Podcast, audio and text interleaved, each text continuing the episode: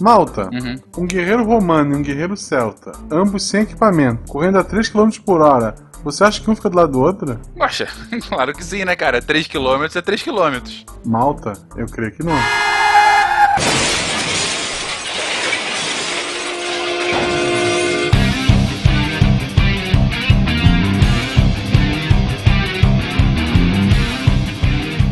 Pessoas, aqui Fernando Alto Fencas, diretamente de São Paulo. E a Boldica era a pior personagem de Civilization, cara. É a pior bônus, eu nunca usava ela. Pô, Hum, cara, não fala assim. pena. O bônus de, de, de religião é muito bom ali. É, religião é overrated.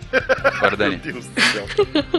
Olá, ouvintíssimos! Aqui é Dani Madrid de São Paulo. Ruivian, beijo, Jujuba. E ouvintes, que mille folcha, 1000 welcomes. Mil vezes sejam bem-vindos. E a todos vocês também, meus amigos de SciCast. Vocês são os meus Anankara, meus amigos da alma. Olha que bonito. Pô, olha, é, meu agosto até ficou feliz agora.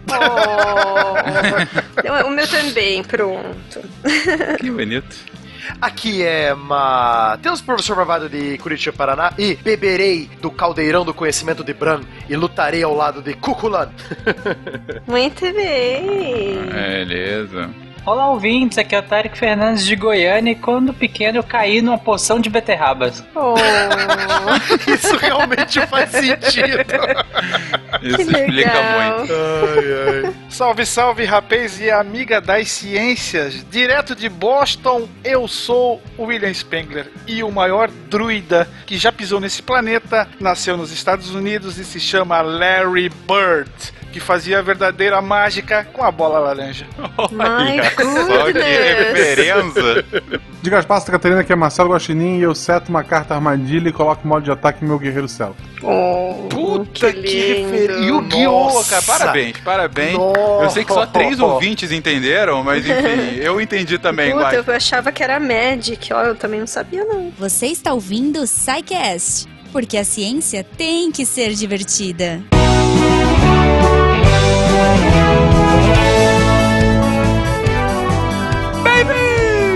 Bem-vindos a mais uma sessão de Recadilho do SciCast.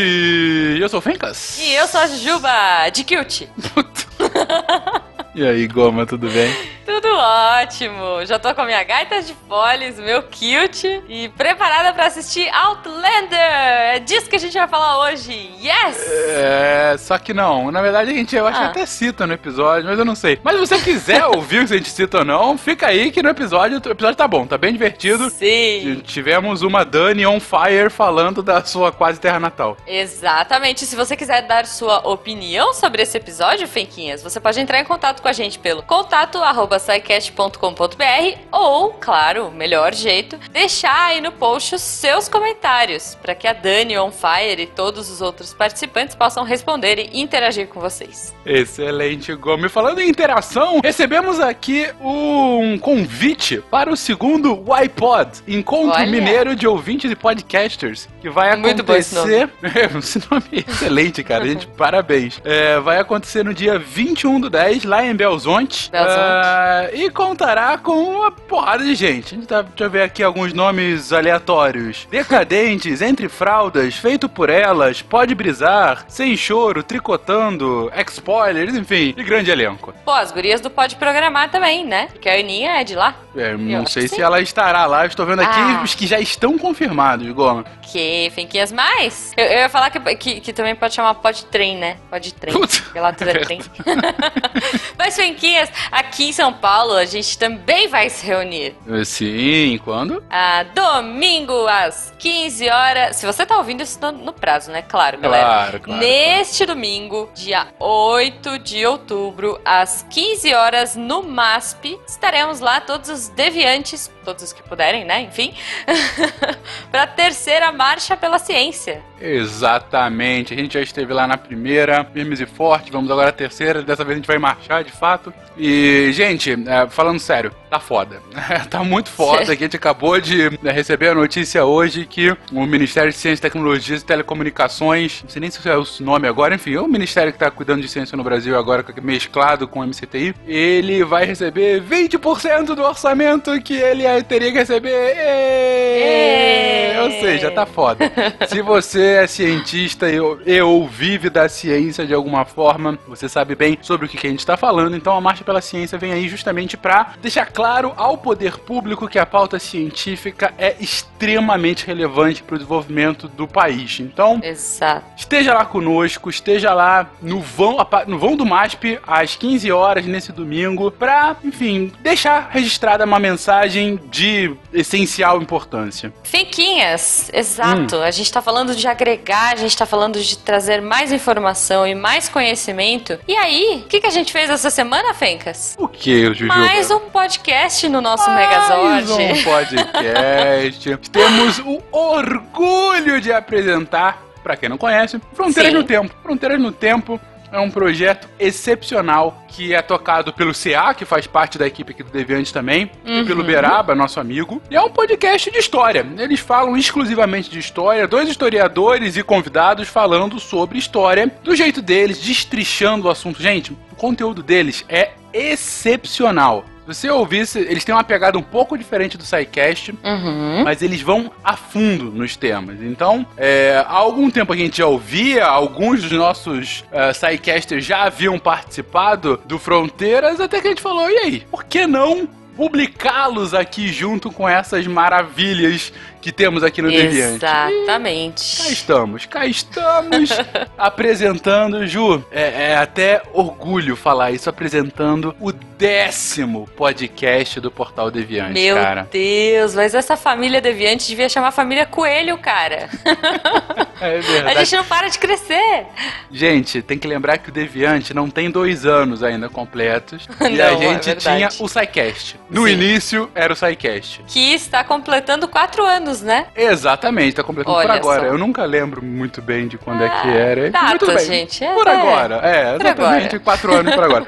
Mas é, o que importa é, gente, 10 podcasts, 10 podcasts e mais 10 podcasts com muita qualidade. É, é- é um orgulho gigantesco estar ao É. lado dessa galera toda que produz esse conteúdo excepcional. Quando a gente publicou o Fronteiras no Tempo, a galera começou a falar, gente, eu tô começando a ter que expulsar outros podcasts só pra ouvir o Portal Deviante. aqui." Desculpa, gente. Desculpa, gente. Mas é porque é muito coisa boa que a gente quer mostrar pra vocês. Tem muita informação por aí e quanto mais informação de qualidade a gente puder produzir e entregar pra vocês, assim a gente vai fazer, não é isso, Goma? Sim, Fenquinhas. E detalhe, a gente só consegue fazer isso graças a vocês, ouvintes, que ajudam a gente aqui através do patronato, pelo Patreon e PagSeguro. Cara, o apoio de vocês é fundamental para esse projeto continuar. Vocês estão vendo aí, a gente tá marchando pela ciência porque tá cada vez mais difícil. então, assim, muito obrigado para vocês. Se vocês ficarem até o final do episódio, aliás, vocês vão ser zoados, né? Os nossos patronos queridos que gostam tanto, verdade. esperam tanto.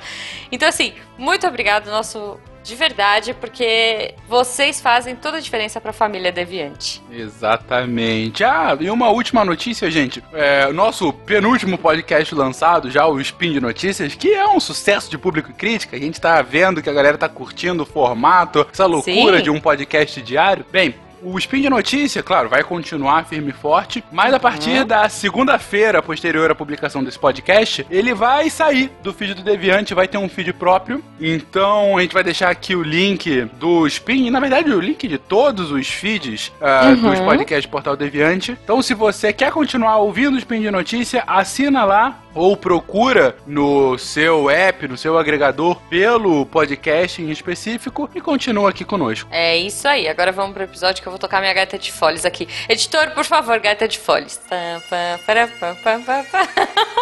Tchau, gente.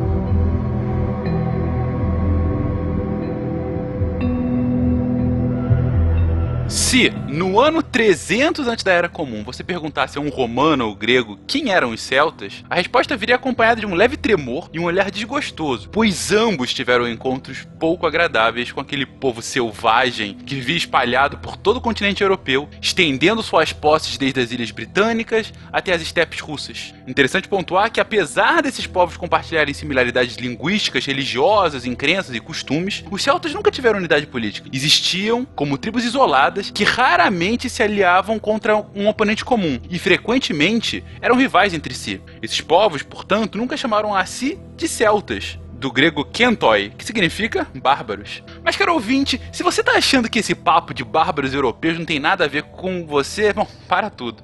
Ouça essa. Tanto Porto da Gália ou Portugal, quanto a Espanha, eram habitados por tribos celtas. A famosa Cruz de Fernando Malta é celta. E sim, aquela nação que fez o favor de nos colonizar por aqui tinha esse símbolo.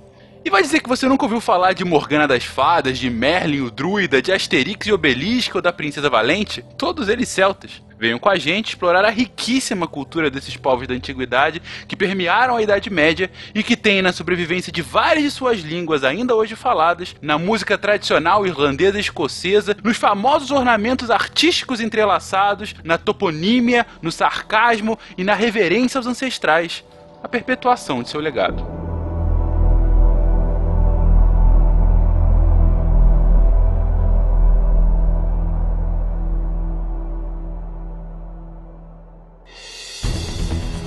Queridões,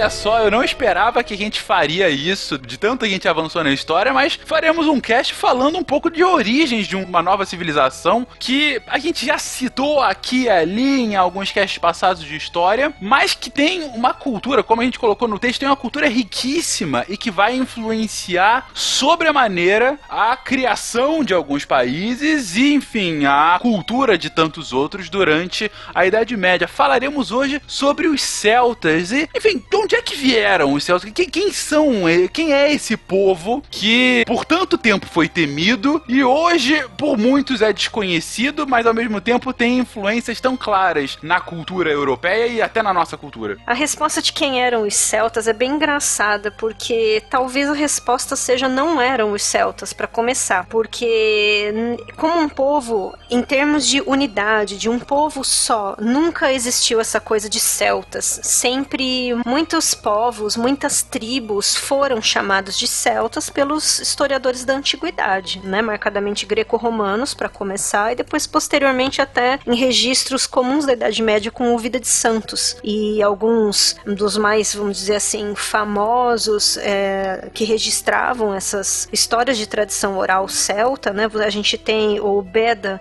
que é um abade, a gente tem o Adomnan da ilha de Iona, que é ali pro norte da Escócia. Então eram locais onde principalmente esses monges ou enfim alguns abades eram mandados para literalmente cristianizar os povos, né? Para colocar ali como a gente fazia no Age of Empires de uma certa forma, sabe? Constrói ali a igrejinha. Dali para frente, realmente na Idade Média já, já se chamava, era, era comum usar esse combo, né? Essa palavra combo para se referir a celtas. Na antiguidade era um pouco mais difícil da gente compreender quem eram esses tais celtas, mas o que eles têm, por exemplo, em comum para ajudar a gente a entender? Traços linguísticos. Então, mesmo quando a gente pensa hoje as línguas que a gente ainda tem, como o gaélico irlandês, o gaélico escocês, o galês, o idioma da ilha de Manx ou da ilha de Man, quando a gente deixa mais anglicizada a palavra, algumas coisas de um idioma antigo que chama oceânico, lá da ilha da Cornualha, no sul da Inglaterra.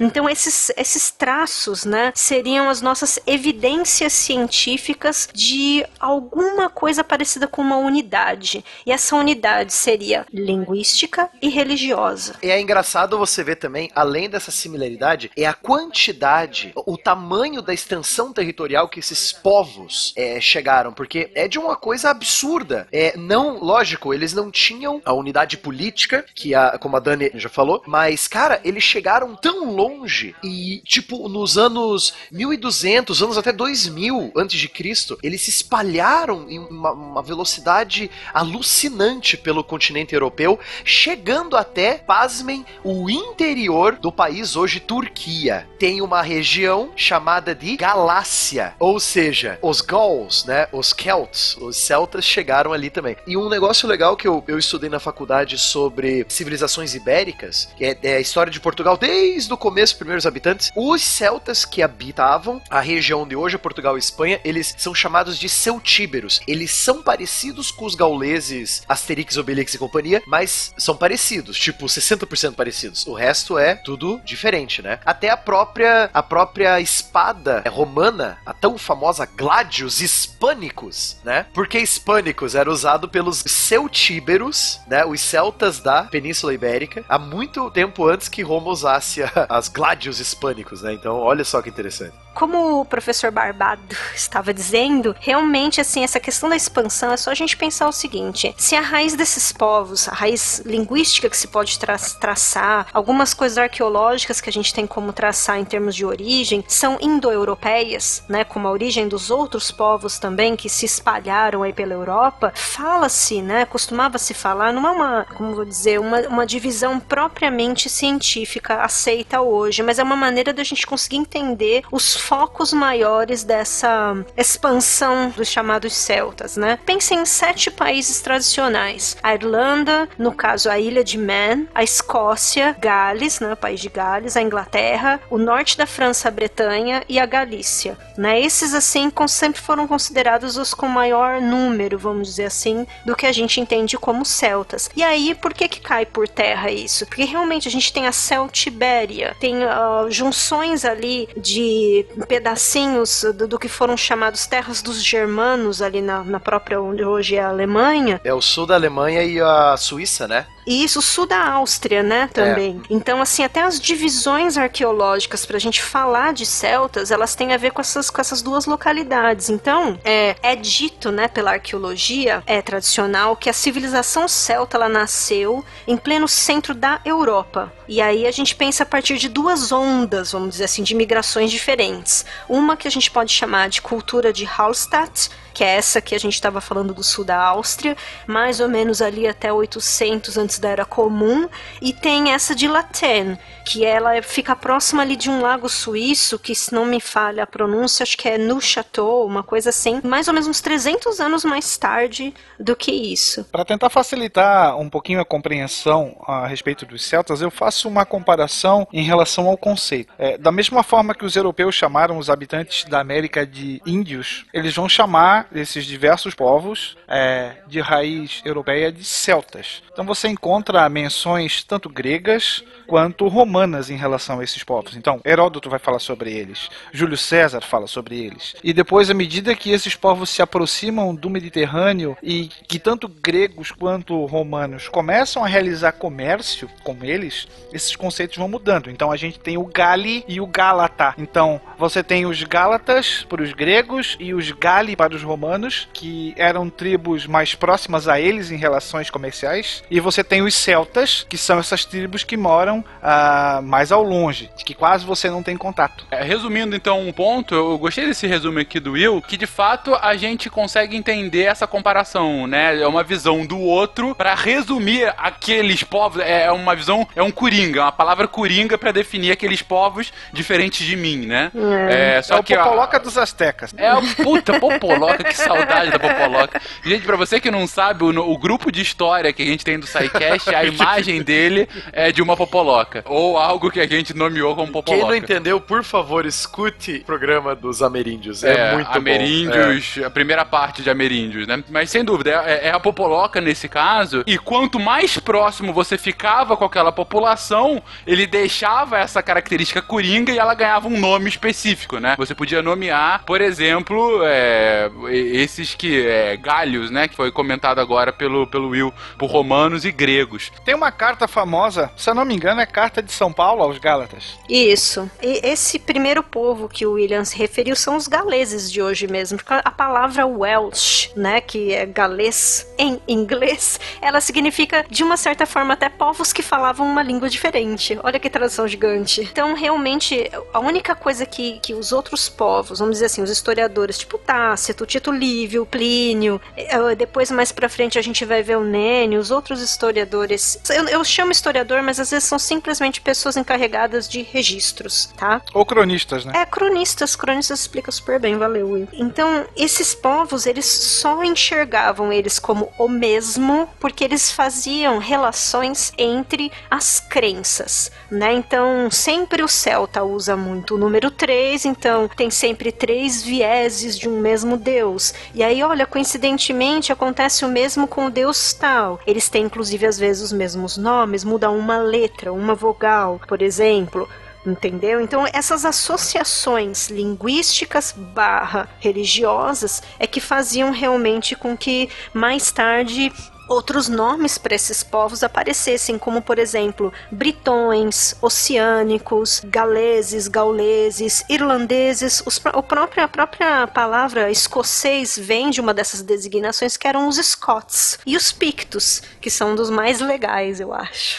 que também tem aí, ainda tão, estamos aí, vocês estão percebendo, fazendo um pêndulo, porque é um pêndulo entre antiguidade, o que se imaginava de celtas e trazendo para os registros posteriores feitos quando da cristianização inicial desses povos na Idade Média. Então a gente vai sempre estar tá trabalhando aqui temporalmente como um pêndulo mesmo. Cara, eu tô achando fantástico que eu não fazia ideia disso. Eu realmente, a minha concepção anterior era que era um povo que vivia na, nas Ilhas Britânicas e que tinha uma composição. É, essa, essa visão do Celto para mim é, é nova, de fato. Eu aposto que você não fazia ideia de que Larry Bird jogava com a camisa número 30 30E3.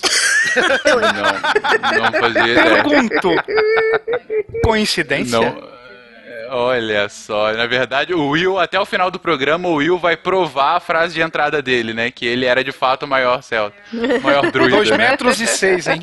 Provavelmente é, foi o maior. Né? Só pra registro, o mal tem um celta maior. Eu acho que ele não cabe num celta, na verdade.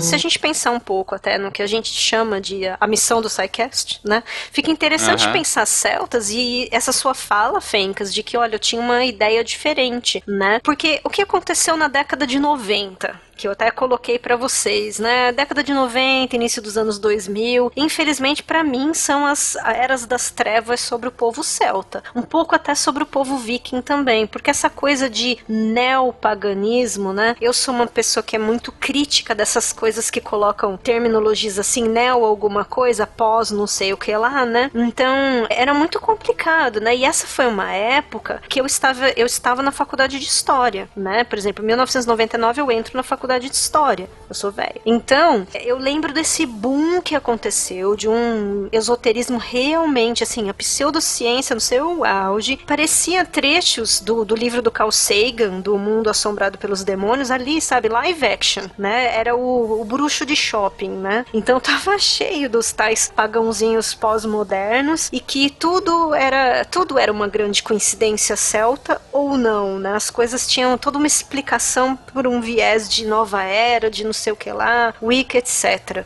Né? Então eu acho que os celtas, assim, o estudo sobre celtas, até um pouco aí sobre vikings, tudo que foi considerado pela, vamos dizer assim, utilizado mercadologicamente como pagão, sofreu um pouco por entendimento geral, né? E no entanto, a gente está falando de povos aí base do que são os europeus hoje, né? É tipo a mística com, com os sulamerindios também, né? E depois dessa moda mataram de novo os maias, né? Sim, não, os maias eu tenho até, eu tenho até mais pena dos maias, ah, olha, sim. Sério. 2012 na veia, cara. Nossa, o que fizeram com os maias, meu, não existe, af.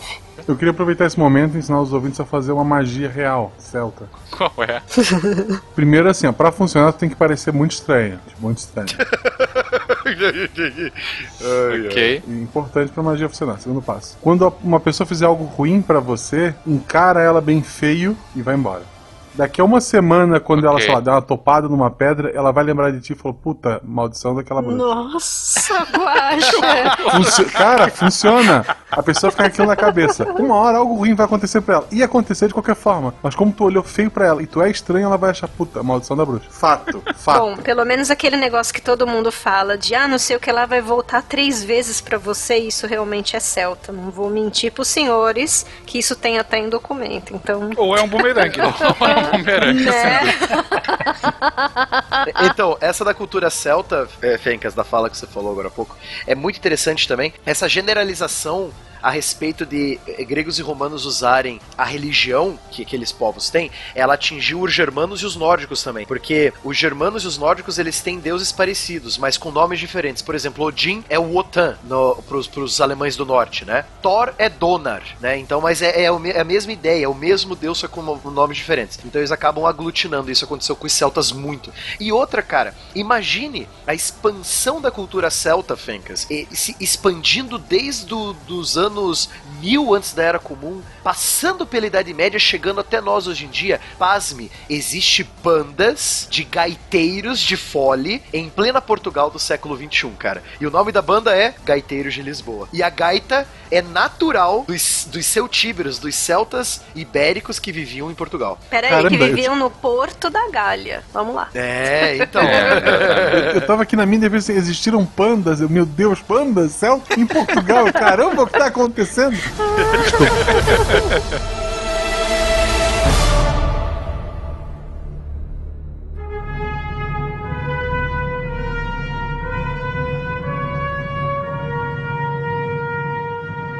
Sobre então esses povos que a gente tá fazendo todo esse contexto pra entender que na verdade não tem unicidade, mas que são é uma muvuca de diferentes tribos. Como que você se observou os primeiros eh, relacionamentos deles com outros povos? Como que povos como gregos e romanos tiveram contato com esses que hoje a gente chama de celtas? É, só pra lembrar o público, dá uma revisitada lá no nosso, na nossa trilogia de Roma Aê! e, do, e dos, das invasões bárbaras, né? Isso. Então dá uma É revisitada verdade. ali que é, é bom. Bom, como é que foi esse contato? Como a Dani já falou, a visão do grego e do romano é não fala latim, não fala grego, é bárbaro, né? Então é aquela visão generalizada que é o outro, aquela pessoa que fala uma língua diferente, né? É o bárbaro. Ou até o estrangeiro, né? Como a palavra que eu falei lá, o galês, né? O Welsh, é O estrangeiro. galês é o estrangeiro, é. aham. Então, o contato vai ser de estranheza. Já citamos aqui a principal pessoa romana a registrar suas aventuras com os, os celtas. Foi nosso querido amigo eh, Júlio César, em sua, eh, se eu não me engano, o nome da obra é A Guerra, a Guerra na Galha, né? A Guerra Isso, da Galha. Belo do tipo. Gálico. Belo Gálico, exatamente. Ou seja, o cara que ganhou deles. Ganhou dos celtas na guerra, falando dos celtas, né? Então, nem um pouco parcial. então, é um contato muito belicoso, é um contato muito militar entre essa. Primeiro com a, a conquista dos romanos do norte da Itália, que era território celta, e depois com a conquista do resto da Europa, né? Mas é, nós pensamos em conquista. Ah, os romanos foram e conquistaram. Mas você tem que pensar o seguinte: foram vitórias militares, mas os romanos precisam de pessoas para colonizar essas terras, né? Eles não vão expulsar os celtas, eles vão tornar os celtas, vão- fazer um processo de romanização com o povo celta. Né? Então, os celtas da, da- de onde hoje é a França, da Gália, os celtas da Gália, os celtas bretões, os celtas celtíberos, é, eles vão sofrer um processo de romanização. Eles vão ficar em suas terras se obedecerem os romanos e pagarem os impostos. Pagou o imposto, meu filho, o romano não te enche mais o saco, entendeu?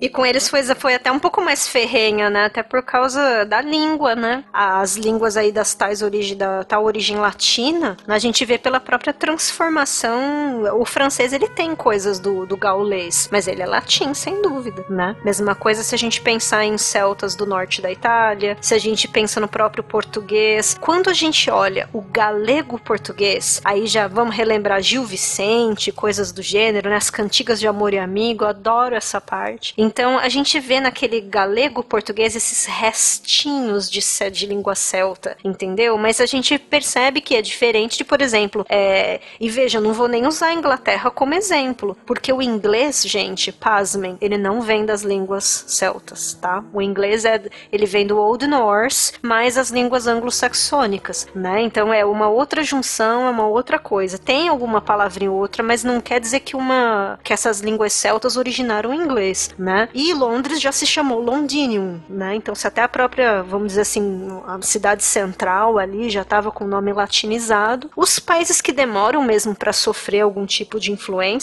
são mesmo a Irlanda e a Escócia hoje, né? E algumas das ilhas ali e tal. Uma presença mais frequente de registros acerca dos celtas, principalmente a partir do, do século IV, antes da Era Comum, porque coincide com o movimento de expansão dessas tribos. Então eles é, fazem incursões no norte da Península Itálica, eles vão chegar até a Ásia Menor. Então o contato com gregos e, e romanos também vai ser mais intenso. Por isso que você tem um maior número de escritos fazendo referência aos bárbaros, né? Por assim dizer. Então, ok, houve essa expansão. Com a queda de Roma, você tem essa pulverização uh, em diferentes tribos, ou feudos, ou reinos, enfim. Lembrando que o celta aqui já estava romanizado, tirando os pictos e os irlandeses e os, e os galeses que nunca foram conquistados definitivamente por Roma, né? Então, o, o bretão, da onde seria hoje o país Inglaterra, ele foi romanizado. Isso. O escocês, o galês e o irlandês não, né? Então, tirando essas áreas que Roma não atingiu sua, sua plenitude de, de dominação, eles continuaram celtas puros. Não quer dizer que não teve contato, porque é até, um, é até uma coisa assim que é um pouco de mito até dos livros de história, sabe? Porque tem achados arqueológicos de restos de fortaleza, de moedas. Isso pode ser até, na verdade, não uma afirmação de que os romanos efetivamente chegaram lá e constituíram alguma coisa, mas de algumas trocas, né, relação comercial, que seja, né? Algum contato houve, não é uma coisa assim tão isolada mas não houve essa dominação cultural. Não, né? tudo bem, contato houve, mas a, a total romanização dos Isso. celtas desses, dessas regiões que eu falei não ocorreu. Então Não. você imagine as invasões bárbaras acontecendo, os povos germânicos é, tomando as terras da, da Roma Ocidental, que nós já falamos no nosso cast, Hã? Ó, trilogia pra vocês escutarem. É, trilogia e, e o quarto e último episódio é trilogia também, né? Que é Invasões Bárbaras. E aí você tem todos esses povos invadindo, então eles, eles vão dar de cara com celtas romanizados e com celtas, entre aspas, puros, que é no caso o conflito entre os anglo-saxões que invadiram a Inglaterra e os pictos do norte, que aproveitaram e invadiram terras romanas também. Então, tipo, é, é todos contra todos. São os romanos bretões contra os anglo-saxões contra os pictos vindo do norte. Então é um, é um todos contra todos, entendeu? Sim. E a gente vai voltar a esse tema posteriormente quando a gente for falar especificamente da Inglaterra. Ah, totalmente, totalmente.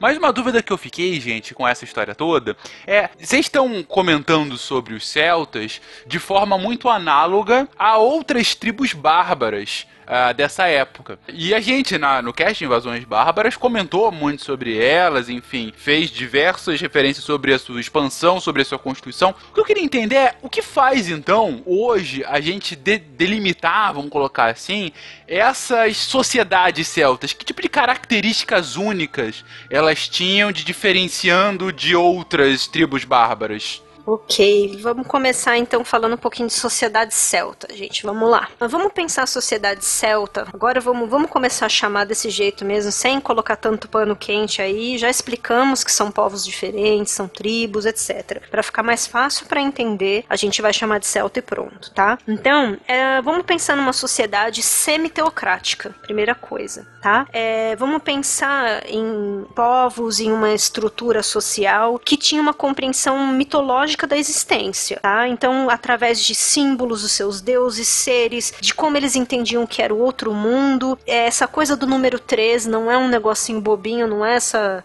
essa coisa que fazem aí dessa numerologia maluca pós-moderna e não é nada dessas bobeiras assim, mas era o jeito que eles viam o mundo, tudo acontecendo em ciclos de três, né? Então essas coisas, esses símbolos, eles importavam demais para aquela sociedade, eles literalmente pautavam a própria organização político-social. Então, você tem ali o druida que trabalha junto com o rei, ou seja, você tem um rei, né? O druida ali sendo essa casta sacerdotal, também haviam as mulheres druidas ou druidesas, né? Tem uma palavra celta para isso que é bandri. Ban é um prefixo feminino do, do gaélico, né? E esse dri se escreve drui, né? Como a gente lê a palavra druida. Então seria uma sacerdotisa também. Mas a figura do druida, enfim, que é muito mais conhecida, até pelos por quem registrou essa história, né? Foi registrada por vencedores homens. Então, nada mais natural que o registro tenha esse viés. A gente sabe que acontece assim, né? Mas assim, era uma, era uma série de povoados, pequenas províncias, reinos, tribos, né, que se chamavam de povo e normalmente atribuíam esse ser um povo a um específico deus. Normalmente era a deusa criadora para eles, né, a deusa Dana, né? E aí vocês entendem a minha arroba no Twitter, que era o Dani Danaila, tem tudo tem uma razão de ser. E olha só que interessante, é para os celtas é uma deusa, a deusa mãe. Para muitos outros povos que nós já estudamos, sempre é uma entidade masculina que cria o mundo, né? Desde os romanos, gregos, pessoal da Mesopotâmia, Egito antigo. Então, os celtas saem um pouco dessa mesmice e eles têm é. a deusa mãe, né? É interessante Os celtas, isso. os vikings também saem um pouco, mas dos vikings é diferente. Então, eu também acho errado a gente colocar muito no mesmo balaio. Vê-se muito, né? Essa coisa de colocar guerreiro celta, povo celta, viking houve muito contato, inclusive na Irlanda, né? Houve invasão viking na Irlanda. A gente até pode perceber isso muito pela arte. Se vocês olharem pela música, pelos ornamentos, principalmente, o tal do nó celta, né? Isso você vê em arte viking e em arte irlandesa, por exemplo. Olha só uhum. que interessante você ter falado disso, Dani. Ah, saiu um jogo recentemente na Steam, um jogo de uma empresa indie, que se chama Hellblade Senua's Destiny, alguma coisa do tipo assim. é, é, segue a história de uma. Ela é para ser uma deusa, uma grande guerreira celta, localizada na ilha de Orc, no extremo norte da Escócia. Uma ilha onde os celtas e os vikings, no século IX, século VIII, século IX depois de Cristo, é, tiveram muito contato, inclusive contato bélico, né? Contato de, de guerra, né? Então é muito interessante esse jogo aí que saiu agora há pouco, tem muita gente jogando já. Nem conheço e já curto pacas. É, exato. A detalhe, a Senua, a, a personagem principal do jogo, ela tem. Ela é do povo Picto. Ela penta a cara de azul pra guerra. Ai, que maravilhosa. Ah. Depois a gente faz uma analogia bonitinha do Coração Valente, que não é essa coisa de bandeirinha da Escócia do filminho do Mel Gibson, não, tá? É. Essa pintura azul é velha. Bom, voltando um pouquinho pra sociedade celta, pra organização, né? De novo a questão do número 3. Então a gente vai pensar numa sociedade que se dividia em três, tripartida, tá? Então vamos pensar o seguinte vamos, vamos pensar as classes, né? Não vamos chamar de casta, que tá errado, classe também tá, né? Mas vamos lá. Classe sacerdotal, a gente pensa os druidas, como eu falei, e aí nesse pacote druida, você tem os druidas com várias habilidades. Então você tem aí quem é cuida mais das ervas, do, de ser um sacerdote, né? De enfim, passar ali a palavra dos deuses para o povo. Hum, basicamente assim, aquilo que os deuses pensavam como um plano para aquela sociedade, o druida passava isso para o rei, que executava isso na prática, né? Então o rei e o druida, eles normalmente têm que ser realmente esses BFFs, né? E nesse ponto a gente pode aí já trazer uma gotinha de lendas arturianas, porque é nada mais do que acontecia entre o rei Arthur e Merlin, né? Então aqui a gente ainda tem os bardos, os poetas, ou seja, os encarregados de transmitir a tradição oral celta para as próximas gerações. E isso lá na Idade Média é fundamental para que a gente hoje tenha acesso a saber qualquer coisa sobre celtas. Os druidas, quando das primeiras, é, vamos dizer assim, das primeiras chegadas de cristãos ali para cristianizar os tais povos chamados pagãos. Grande São Patrício, manda um beijo pro São Patrício. Aê, né? A parte mais legal do São Patrício é o negócio das cobras, mas poxa, São Patrício, né? Ok, uma ilha cheia de cobras, imagine mundo. Ok. Então, é mitologias à parte, né? Voltando aqui para as castas, né? Então, é os druidas eles são lá na Idade Média os primeiros da sociedade celta a se converterem. Então, ah, você quer me converter? Ah, ok, beleza, eu topo. Eu vou poder ler escrever, eu vou poder registrar. Nossa, é agora. Eu quero ser da, eu quero ser clérigo. Vários druidas viraram clérigos, né? Lógico que não é uma coisa que acontece do dia para noite, né? Mas enfim, eu, eu sinto que teve uma, uma esperteza, um meio que um aguarde confia aí, sabe? De deixa, vou, vou entrar por aí porque aqui eu consigo registrar, manter a minha cultura também, né? E a próxima classe é a classe guerreira. E normalmente quando se fala de celtas, ah, porque os celtas belicosos, guerreiros, né? Mais uma vez, registro de historiador greco-romano, tá? Que via os celtas da mesma maneira que posteriormente lá na frente na Idade Média vão ver os vikings, né? Lendo aquela sociedade só por um viés, né? A gente vai notar ao longo do cast que o viés celta ele é basicamente, como eu disse, de compreensão mitológica da existência no todo, tá? Classe guerreira que tinha até um nome que era Fleith, que era nobreza militar, e uma classe que enfim produzia tudo, tá? Então aí a gente inclui todo tipo de trabalho manual. E é importante frisar que a gente tem um regime de igualdade de direitos para homens e mulheres, em se tratando aqui da, das relações de classe, tá? Reis eram mais raros de você ter uma rainha mulher. Quando acontecia, a gente fica, fica difícil vendo os documentos de você saber se é, um, se é uma rainha real ou não. Porque a maioria do que se tem são coisas que o pé, o pé na lenda é muito profundo. Então a gente não sabe se ali é uma, é uma mulher que está representando a encarnação de uma deusa tal. Normalmente, através da lenda, a gente pode dizer que sim, que ali é um, é um texto com outro cunho. Dani, você comentou agora há pouco sobre São Patrício, o Barbado puxou, e você falou de Ilha de Cobras. O que, que vocês estão falando, gente? O que, que São Patrício tem a ver com os celtas? Ok, o que, que seu, São Patrício. Eu ia falar seu Patrício, me sentindo os trapalhões, né? seu Patrício. Ô, seu Patrício, traz seu a cerveja Patrício, verde. Chega aí.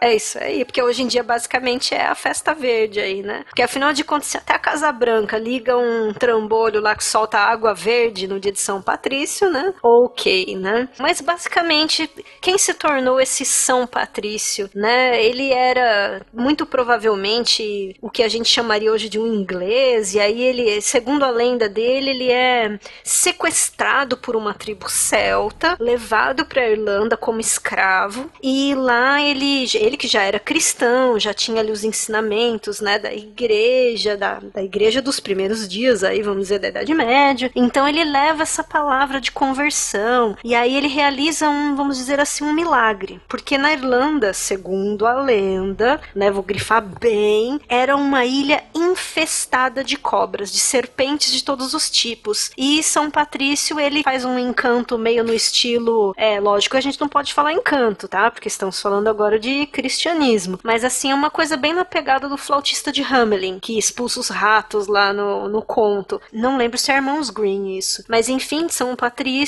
ele toca o terror nas cobras lá, expulsa todas da ilha da Irlanda, ele liberta, né? Olha só essa, esse, como que eu vou dizer, essa metáfora, né? Eu liberto a ilha da Irlanda das serpentes pagãs, não é? E agora todos somos cristãos, lindos e maravilhosos. Então esse é o padroeiro da Irlanda, aquele que livra a ilha das cobras pagãs. 17 de março, tá? Dia de São Patrício. É, é engraçado usarem a cobra, porque a cobra é o símbolo do pecado no, no cristianismo, né? A cobra é o símbolo de Quernunos, o deus celta mais antigo de todos, então. Sim. Olha só que legal. Então aí foi uma, uma deturpação completa para ele se transformar num leprechaun bêbado. Eu acho que na gente que de uma certa forma sim, mas eu acho que o leprechal é uma essa coisa do leprechal, da bebida, gente, isso é tão velho. A palavra whisky, ela significa água da vida, né? Ah, mas tá explicado agora por que que, por que, que irlandês é bêbado brigão. Pronto.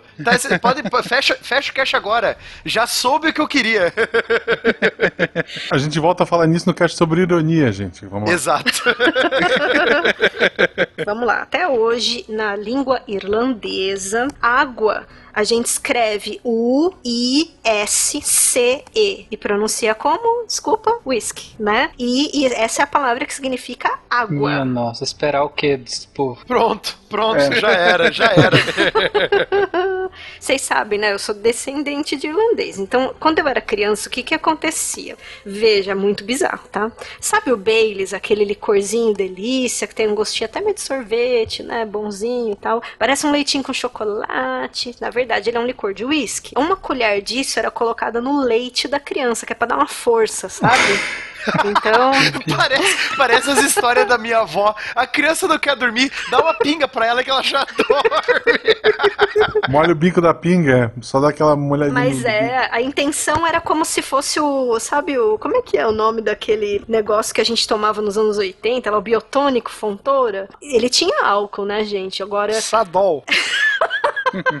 é bem nessa pegada mesmo, só que aí era um, aquele uísque básico, a colherzinha de uísque lá no leitinho da criança, entendeu? Que é pra crescer forte. Mas, ainda que a gente tenha feito essa distinção da sociedade com os demais povos bárbaros, hoje chamados bárbaros, sem dúvida você tem uma história recheada de guerras e expansões e tudo mais. Um ponto que eu sempre fiquei curioso é que uma das figuras máximas celtas, que geralmente são retratadas como uma das principais lideranças da civilização celta, e aí a gente tá englobando todo mundo, é Boudica. Não sei nem se esse é a pronúncia certa. Boudica, obrigado. Boudica, é, que inclusive foi que eu citei na minha introdução, conheci, claro, minha maior fonte de conhecimento histórico, Civilization. De todos. De todas, né? Gente, quem é Boudica? Qual é a importância dela, de fato, pros celtas? Durante a ocupação da Bretanha pelos romanos, você teve uma série de revoltas para ir contra, lógico, essa dominação romana, né? Essa rainha com status mitológico já, né? Lógico, como a Dani falou, né? Todas as histórias celtas têm um pezinho na lenda, né? Nos mitos. A Búdica, ela foi uma rainha que conseguiu unificar as tribos celtas bretãs e fazer uma, uma última carga contra os, os romanos que dominavam a ilha dela, né? É, como sempre, né? Os romanos vão relatar os povos que eles entram em contato, é, digamos assim, não muito social, né? Um contato mais belicoso, um contato na ponta da espada, né? Então os romanos vão falar muito nessas fontes, a fonte do vencedor sobre a Búdica, né? A Búdica que conseguiu fazer essa. é, a revolta dela durou muito tempo, por sinal, foi uma das revoltas que deu mais, tipo, foi uma pedra no sapato do domínio romano, sempre. A maior. A maior Na Britânia, a maior. na Bretanha é maior. Assim como um outro, um outro celta muito famoso, que a gente não vai falar aqui, só vamos citar ele, que é o Vercingetorix, que é o gaulês que foi derrotado pelo próprio Júlio César, né? A Búdica não, a Búdica, se eu não me engano, a Búdica, ela é dos anos 70 depois de Cristo, agora eu não me lembro qual que é a época dela. 60. 60 depois de Cristo, é. E o Vercingetorix é 50 antes de Cristo, né? Então tem um, tipo, 100 anos entre os dois. Foram revoltas celtas que foram pedras no sapato do domínio romano. Assim como nos nossos amigos celtíberos, os celtas da Península Ibérica, tiveram seu próprio Vercingetorix. Os celtíberos da Espanha sempre deram muito trabalho para os romanos também. Boudica era rainha da tribo dos Icenos, uma região onde mais ou menos hoje se situa Norfolk. E diz a, a, a lenda que se mistura com a história que o seu marido, pouco antes de morrer, decide dividir as suas terras entre ela e as filhas e um pedaço para Roma, já prevendo a confusão que se viria. Então ele tenta bancar o, o diplomata, o conciliador, e deixa registrado que então o seu reino seria dividido dessa forma. Claro que assim que ele bateu as botas, Roma veio e patrolou a situação. Então eles invadem a, a, a sede do reino, sequestram e estupram as filhas delas e tudo mais. Aí o vermelho que estava no cabelo desceu para os olhos. A partir daí, ela começa então a sua política de unificação das tribos eh, e começa a, a já arquitetar o seu troco. Veja bem, agora a gente tem uma mulher comandando e ela vai massacrar as três maiores cidades romanas de então, eh, eliminando mais ou menos 70 mil romanos apenas. Ela fez um Dracarys. É, basicamente isso aí. O grande coringa que os celtas tinham em relação à, à tecnologia militar era a chamada biga de guerra. O tataravô do nosso carro de combate, porque os romanos usavam bigas, mas apenas em eventos de cerimônia. Já os celtas Olha não só. Isso. prepararam essa estrutura para o tiro, porrada e bomba. Então, por isso, é assim que a gente consegue explicar essas vitórias iniciais. Claro que depois, né, aí vai ter uma história das legiões rachadas, e aí é muito mais fácil você dominar algo que já está dividido e tudo mais. É, depois, você tem um reforço de Roma em relação à, à Britânia, e ela vai cair é, na batalha de Botling Street. Mas antes vai fazer um estrago muito grande. Não é à toa que existe uma estátua dela em Londres até hoje. Uma estátua bem bonita, inclusive, né? Ela num. É, bem uma legal. biga, né? Uma biga, Assim. claro. Isso, era o símbolo, exatamente.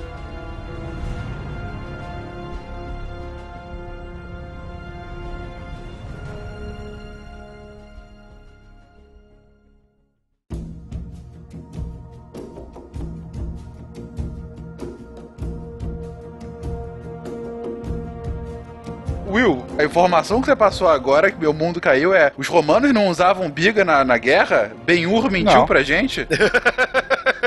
Ali não era guerra, era uma corrida, era a Fórmula 1 da época, né? Era, era normal na época, quando um romano esbarrava no outro, o pessoal começava a gritar: biga, biga, biga. Principalmente se eles tinham cinco anos, né? Meu Deus, que horror, velho. Mas, é, por incrível que pareça, essa relação a- ao Ben-Hur faz sentido, porque as bigas também eram utilizadas em eventos esportivos, além de, de cerimônias. Por que não levar pra guerra, né? É, é muito barbárico. De fato, eu tava brincando com relação ao Ben-Hur, era uma corrida, mas eu não sabia disso. Eu pensei que era usado também como instrumento de guerra por Roma. E para deixar uma imagem de bárbaro bem legal, os celtas é, lutavam com o torso nu, sem camisa, só com calças. Uhum. E os lanceiros lutavam completamente peladões. Aí a gente volta lá nos Pictos, hein? Caraca. Imagina o escândalo por uma outra força militar Isso. altamente equipada se deparar com uma situação dessa. Mas, gente, não é prático isso. E é interessante que os romanos eles achavam que eram, acho que se tratavam de seres sobrenaturais por causa disso. Então, no primeiro contato com os povos pictos ali do norte de hoje, onde é a Escócia, eram guerreiros totalmente pelados, mas o corpo inteiro coberto assim muito mais do que a Globeleza já fez na vida dela, com pintura assim em azul, basicamente usando muito azul, né? E aí de novo eu falo da questão do coração valente, por que aquela galera toda tava até o, o irlandês que tá ali no junto lutando com ele, que é um de cabelo preto, né, Pra eles mostrarem que ele não é o escocês, eles põem o cabelinho preto ali do irlandês, né? Pasmem, é muito mais comum que o irlandês tenha cabelos pretos do que ruivos. Ruivo na Irlanda é do sul da Irlanda, principalmente ali perto de, do County Cork, essa galera, né? E ruivo, ma- a maior parte de ruivos estão na Escócia, na real. Então, assim, pictos, né? Todos ali pintadões de, de azul e o romano ali olhando, não, isso não é gente. Não sangra esse povo. E ninguém chegava nem perto deles, achavam que eram aparições, entendeu? Só o Gargamel corria atrás dele. Além das bigas de guerra, uma outra marca registrada da Força Militar Celta era o uso das chamadas carnix ou carnix, que eram trompas, basicamente trombetas de guerra feitas de bronze, sendo que na, na ponta, da- do outro lado onde você sopra, normalmente você tem cabeças de animais. O javali principalmente era usado como símbolo de batalha. Então você sopra, sai aquele barulhinho diferente, que no barulhinho que não é barulhinho, é barulhão, né? É. Pra é, instilar ainda mais o terror naquele que hoje recebe de braços abertos. Outros medos os romanos tinham também nessa. pe- Pensando aí nessa pegada meio enxergar os celtas sobrenaturalmente, né? Uma das coisas mais legais pensando por esse lado é quando a gente lembra dos corvos. Até hoje a gente tem, assim, em termos de. das nossas próprias mitologias, aqui mesmo no Brasil, quanta gente não acha até hoje que corvo é ave de mau agouro? Porque isso é uma coisa romana. Por que, que era mau agouro? Principalmente se você visse três corvos voando juntos, né? Vamos lá, né, gente? Game of Thrones, de novo, tá? E esses corvos, assim, qual é a palavra, gente? Eu pergunto pra vocês, qual é a palavra celta para corvos? É Bran. Um certo Olha só. menininho de um certo Game of Thrones, sabe? B-R-A-N, Bran. É a palavra celta para corvo. Por que que eu falei isso? Não era só por causa do Bran, não. É porque essa coisa do romano, eles viam, por exemplo, três corvos voando juntos, ou muito depois, assim, de três em três, né? Eles já achavam que o que estava vindo era a horda de Morrigan, né? Uma deusa celta ali da guerra. Então estava vindo essa horda e isso era um mau sinal, porque lá vem os celtas. E isso se perpetuou de uma forma que até hoje o coitadinho do corvo, que na natureza é um animalzinho que na verdade ele é super fiel, o corvo fica com a mesma companheira, depois ele fica de luto quando ela morre, sabe? É super fofo, entendeu? Mas virou essa ave de mau agouro Um dos animais mais inteligentes. Das aves, eu acredito que seja o mais inteligente. É, ele tem uma possibilidade até de uma certa fala, né? Existe mesmo isso sobre o corvo e o coitadinho é que nem o gato preto, né? Virou mau agouro e tal. Uhum. Viagem, né?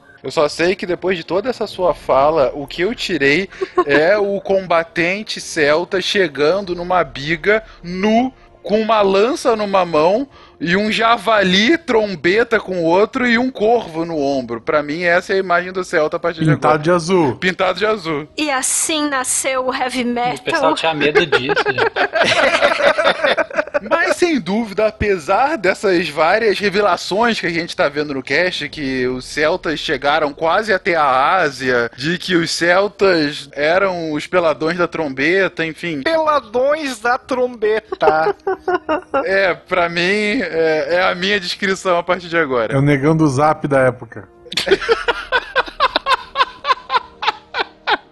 Excepcional. Mas, sem dúvida, como eles até hoje são reconhecidos, é a sua ligação, principalmente com as Ilhas Britânicas, e em especial com a formação da Irlanda, né? Qual é essa relação de fato, então? Qual é a ligação da Irlanda com os povos celtas? Bom, eu vou fazer que nem aquela bruxinha lá do pica-pau. Eu vou colocar milhões de vassouras e vou começar com o E lá vamos nós, tá? Devagar, mas vai rolar.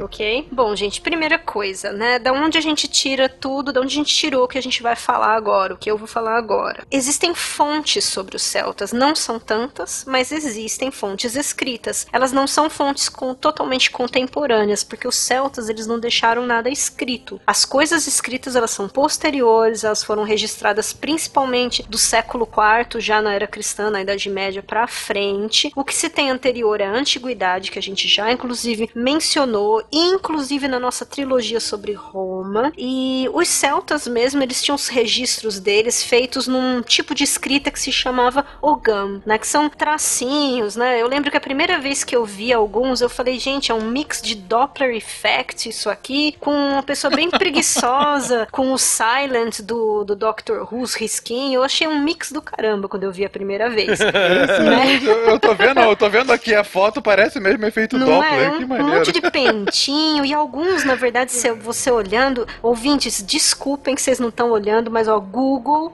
Ogan, escrita celta. Vai estar o link no post com a escrita celta. Dá uma olhada, realmente é a cara do efeito Doppler. Tá, gente, que é muito fofo pra escrever diário, sabe? Diário pra esconder da mãe do pai, ó, lindo. Isso, isso. 2000... Dani, esse episódio é pra 2017, tá? Eu sou muito velha. Então, mas alguns parecem até runas, mas a gente vai pular essa parte, né, ouvintões? Isso aqui, depois, por curiosidade, deem uma olhada. Quem gosta de lendas arturianas, já leu Brumas de Avalon, ou leu Morte da Arthur, qualquer coisa que tenha a ver com o rei Arthur, que aliás, pra mim, sempre terá a ver com a fada Morgana na real, ela, a fada Morgana, uma celta, né, ela costura símbolos de Ogan na bainha do rei Arthur, porque era, na verdade, a bainha que o protegia da morte. Ali ele guardava a Excalibur, que ela basicamente resetava tudo que ela tinha feito. Então, é, nas lendas arturianas, normalmente quando ele perde a bainha, ele é atingido, né? Peculiar. É, Só ignorem o novo filme do Arthur, que é tosco. Ah, eu ignorei, né? Eu, parei de ver coisas sobre Rei Arthur há muito tempo já, tá demais, viu? Bom, vamos, vamos lá pra Irlanda então. Irlanda, uma das ilhas da- do arquipélago britânico, né? Ela não vai ser é, invadida pelos romanos, mas lógico, assim como os romanos não viviam só de guerra, você vai ter um contato comercial, então você vai ter um contato entre os celtas da Irlanda e os romanos. Com o fim dos romanos e o início da Alta Idade Média, né, do começo da Idade Média, também conhecida como Idade das Trevas, pena chupa essa, você não tá aqui pra defender agora. A, a Idade Média tá na minha mão. Então, durante a Idade Média, mesmo a sociedade, a sociedade celta-irlandesa, já catequizada, já, já cristã, ela vai manter alguns dos detalhes já citados pela Dani da sociedade. Inclusive a questão do clã. Os clãs celtas, é, que vão continuar por toda a história da Irlanda, eles vão ser muito importantes, principalmente nas, nas rixas para saber quem que vai ser o rei de, de tal lugar, qual tribo vai seguir tal tribo, né? Ai, eu ouço um nome. Quem mais ouve um Duncan MacLeod aqui? Vamos lá, gente. Mac, MacDonald, McGregor, toda essa galera. Isso. Então os Macs né, que tem por aí. Big Mac também, não? Big Mac também, sim, com dois hambúrgueres, alface, queijo, molho especial, cebola, picles e um pão com gergelim. Meu Deus do céu! Cebola Pictus e um pão com Pictus gergelim. e um pão com gergelim. Fiquei com trauma do pepino assim. Mas o que será que é azul nesse lanche, não? Fico, fica a É, o, pergunta. o bonequinho, na verdade, é um Celta pelado numa biga, né? Com carne E- crua, então. hein? Pelada.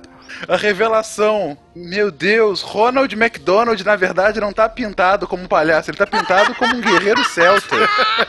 que revelações. Qual que é a cara, se você olhasse pro mapa político da Irlanda dos anos 800, 900 e 1000, como é que ele pareceria? Não é um reino unificado, eles mantiveram a tradição celta de não se unirem e continuarem brigando, né? Lógico, o whisky, né? A água da vida, né? Então, o irlandês brigão, né? Vários reinos vão surgir, existem os principais, como o reino de Munster, no sul, Ulster, no norte, você tem Connacht no extremo leste e o reino que vai virar Leinster, ou Leinster também no, no extremo oeste. Região onde vai surgir a cidade de Dublin. Então você vai ter esses pequenos reinos lutando por autonomia ou, sei lá, porque o primo de alguém empurrou o primo de quarto grau no poço porque tava bêbado. Então, né, são rixas Uhum. assim. E ó, Dublin, águas profundas. Ah, são duas palavras na real, é Dub e Lin. Aí vem a cidade de Dublin. Pelo que eu fui atrás pra ver, se eu não me engano, ela não foi fundada por irlandeses, ela Hum. foi um assentamento viking, porque como a, a outra ilha, a ilha da Grã-Bretanha sofreu invasões, a ilha irlandesa também sofreu invasões vikings. A região onde hoje é a cidade de Dublin, ela foi um assentamento viking do ano lá pelo ano 900, o ano 1000. É, o nome da cidade é Celta mesmo, mas ela realmente foi ali o que você chamou de assentamento viking, sem dúvida. Sim. Aí vem o problema. Ao longo do tempo, essas- eh, esses reinos sempre lutando, só que. Você tem um vizinho muito metido chamado Inglaterra, que já havia conquistado um outro povo de origem celta que eram os galeses, né? Aí eles olham pra Irlanda, aquela ilha com um monte de gente bêbada e brigando, falam: "Hum, que interessante. Aí chega o inglês, que bebedor de chá, pra meter porrada no irlandês Bebedor bêbado. de ale, tá? É.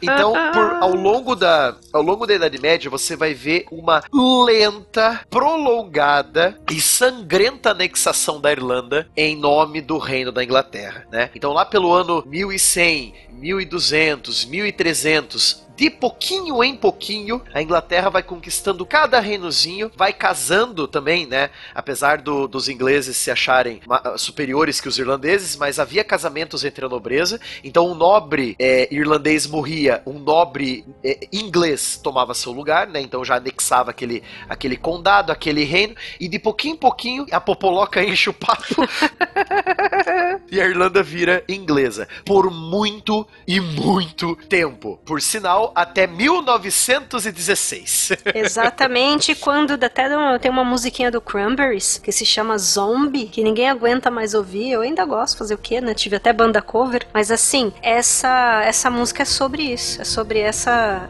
esse conflito exatamente, em 1916.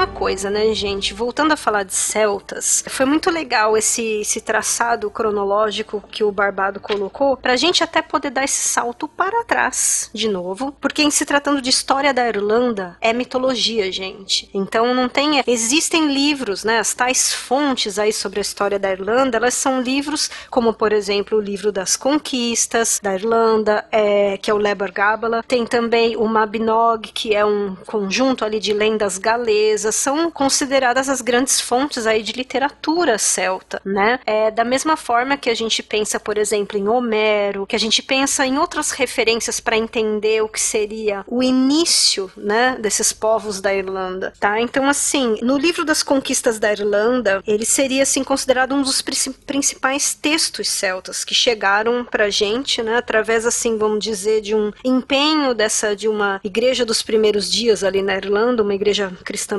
primitiva, muito provavelmente ali com druidas convertidos registrando. Então, nesse nesse manuscrito a gente encontra como se fosse um tipo de Gênesis irlandês, né? A história de todos os povoadores míticos da ilha da Irlanda e todas as sucessivas invasões, né? E dessas todas invasões, a gente vai ver que os documentos, normalmente essas fontes literárias normalmente destacam que seria das quartas, a quarta invasão, né? Por conta ali de a gente já identificar nomes de, de deuses comuns a vários dos povos, né? Então, é, é nessa nesses nesse tratadinho aqui sobre a história da Irlanda que a gente encontra já o nome da ilha. Esse Aire, né? Que se escreve como até hoje se escreve o nome da República da Irlanda, que é E-I-R-E, né? E se lê Aire. E até existia um tipo de um dizer celta referindo-se à Irlanda e também é como se fosse assim, o país Irlanda é uma é um tipo de não é personificação, mas é, é um tipo de existência viva de uma divindade anterior que se chama Aire também. E a ela existia um ditado que era Eringo significa Irlanda para sempre, né? Ireland forever. Ah, você falou do Ire, é engraçado que antigamente, você falou, me veio na memória, antigamente a gente não chamava aqui no Brasil de Irlanda, a gente chamava de Ire mesmo. É mesmo? Ou Eire, né? Olha. Sim, eu, eu lembro que Copa quando... do Mundo, hein? Copa do Mundo, exatamente, É. lembra disso, eu? Quando Claro. a Irlanda jogava, não era Irlanda, era o Eire, que Olha ficava... só que legal, eu não- não- veio, não a, reparei, veio a memória gente. aqui agora. Uma curiosidade um pouco mais moderna do, do- do- de tempos mais, eh, mais novos, né? Nos anos 1800, 1900, que existiam os, os batalhões e regimentos irlandeses nos exércitos estrangeiros, né? No exército eh, mexicano, no exército dos Estados Unidos durante a Guerra Civil. Todo o regimento irlandês ia ter uma bandeira verde com uma harpa dourada e a frase Erin Golbra, Irlanda para sempre. Essa é, a É. bandeira das armas da Irlanda. Esse é o nome dela mesmo. É isso aí. Bom, voltando aqui para formação mitológica da Irlanda, a gente vai passar bem por cima, ouvintes, porque olha, eu vou falar para vocês, é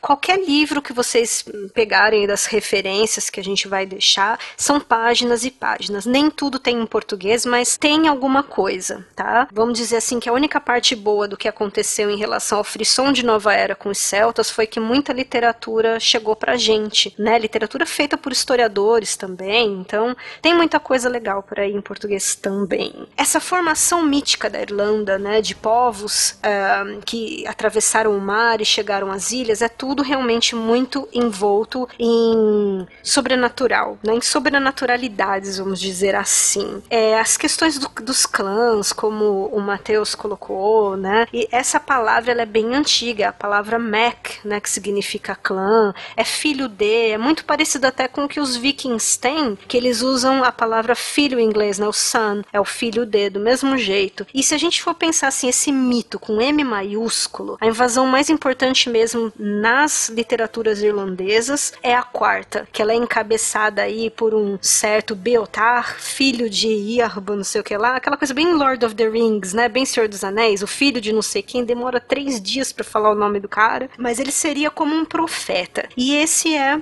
um dos troncos legendários aí da, da formação da Irlanda, que é o povo de Dana, né? Como eu já falei pra vocês, que a, a, a grafia seria Tuatha de Danann, né? A pronúncia é um Tuatha. É bem esquisita, tá? Então, povo de Dana é mais fácil. Seria a grandiosa mãe das tribos celtas. Então, como se fosse uma deusa primordial. O deus mais antigo celta é o Cernunnos, que é ali, ali mais do país de Gales, junto com Ceridwen também. Escreve Cernunnos e Ceridwen, tá? Lê-se Cernunnos, Ceridwen. Mesma coisa celtas em inglês, a gente lê Celts, tá? É, pelo menos assim, de uma maneira mais acurada. É assim, existe a pronúncia Celts também, tá? Então, é, essa mãe ali do que seria O comecinho ali de um Olimpo, vai, dos celtas, é, a gente tem essas formações aí dos, dos guerreiros, né, dos heróis. Então, muitos contos sobre heróis, muita coisa aí de é, o ciclo do guerreiro, nada de muito diferente do que a gente realmente vê em outras literaturas. O engraçado dessa, dessas linhagens de deuses da Irlanda é que existe sempre uma mistura entre os deuses que eram super dark com os deuses super iluminados, né? Então essa coisa maniqueísta não tinha. Muito parecido de novo com Vikings. Não tinha muito essa distinção de bem e mal. Tinha o que tinha que acontecer, o que tinha que aprender, e normalmente era tudo repetido três vezes. O mesmo herói passava por situações pelo menos três vezes até que ele realmente aprendesse, tá? E tem um motivo do porquê três, Dani? Ah, eles viam a deusa primordial como composta de três aspectos: a mãe, é, quer dizer, a virgem, a mãe e a velha. Então, como na vida de uma mulher eles separavam três estágios, tudo tinha que ser três, tudo tinha que ter três estágios. E o, o triskelê, né, aquele símbolo celta que até, como vários, foi infelizmente tratado aí por essa galera neonazista, né?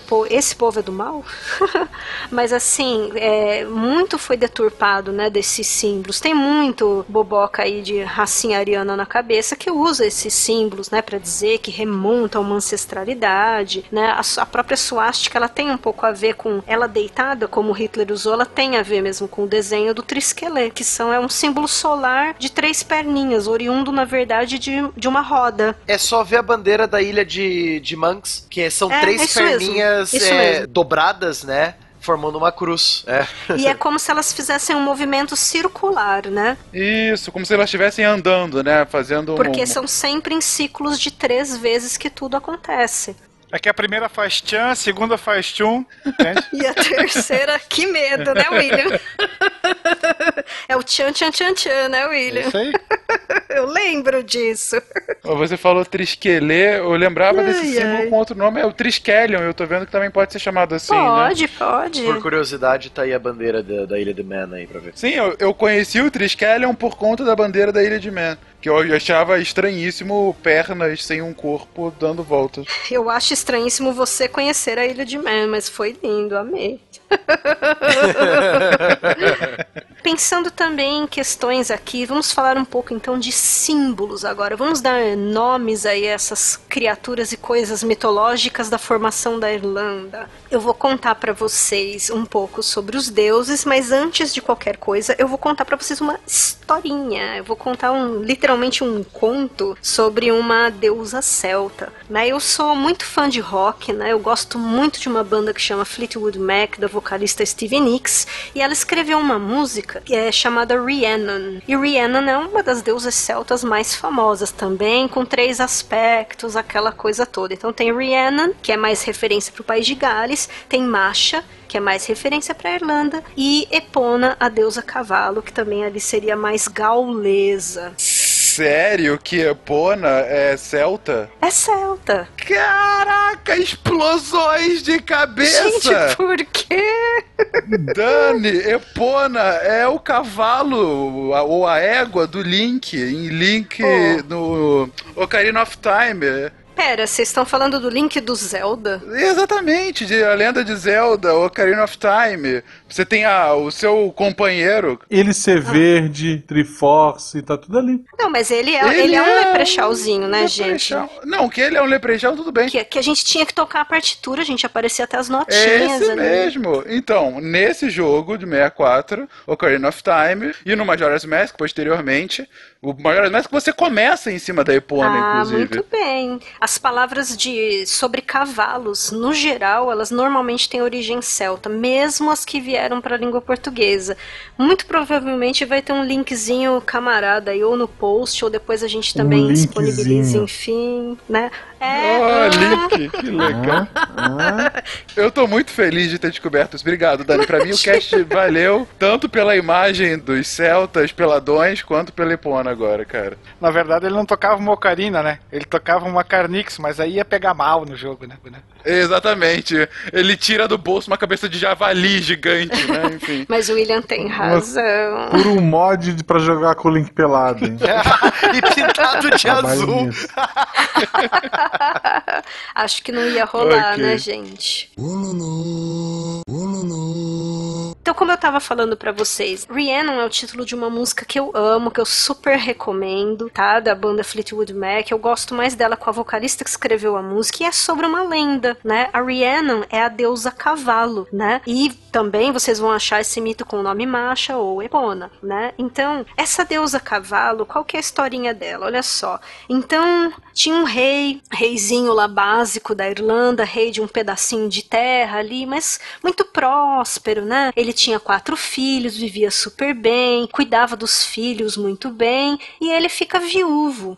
E era muito comum, visto que os celtas eles viam o mundo, o mundo não tinha divisão entre o lá e o aqui, entre o outro mundo e este. Era como se aquela questão das tais brumas de Avalon, né, não houvessem nem as brumas mais. E o celta, ele, para ele essas coisas mágicas, sobrenaturais eram absolutamente naturais. Não tinha essa distinção. Então, basicamente o celta, diferente de outros povos, até que a gente citou, os romanos, eles não se assustavam com grande facilidade. Eles ficavam espertos em pequenos símbolos, né? Não só a questão dos números, né, mas também as dos símbolos, né? Por exemplo, se um celta visse um cisne do nada, apareceu um cisne no bendito do laguinho, pronto, ele já sabia que era uma banshee, né, ou uma banshee, que era uma anunciadora do outro mundo, e ouvia-se aquela a canção do cisne, né, swan song, que ela diria que você está ou morrendo, né, e adentrando o outro mundo. Depois mais para frente isso é revisitado como o mito da sereia, da melusina, isso tudo é bem,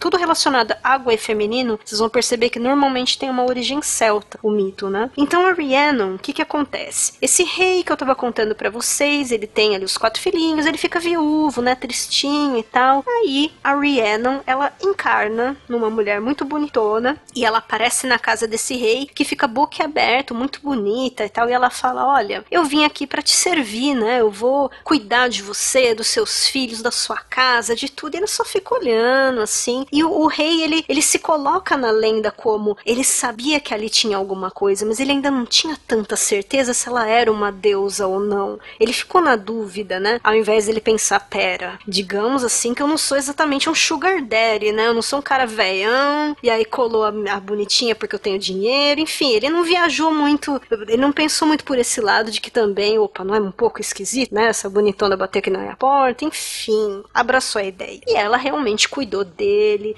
ela se casa com ele, porque nas lendas celtas, se você dorme com alguém, você casou. Então, olha só, né, gente, que diferença. Mas assim, enfim, casou, ela era a mulher do rei. Ela fez um só pedido, mas um só por bendito do rei. Ela falou para ele: "Não conte para ninguém certas coisas das minhas propriedades mágicas", que nesse caso era, ela corria mais que os cavalos. Então, ela demonstrava para ele às vezes, ele soltava os cavalos assim, vamos dizer, não sei se é no pasto que se fala, mas ela soltava os ele soltava os cavalos e ela corria muito na frente deles. Ela tinha muita velocidade, nível Chitara, assim, sabe?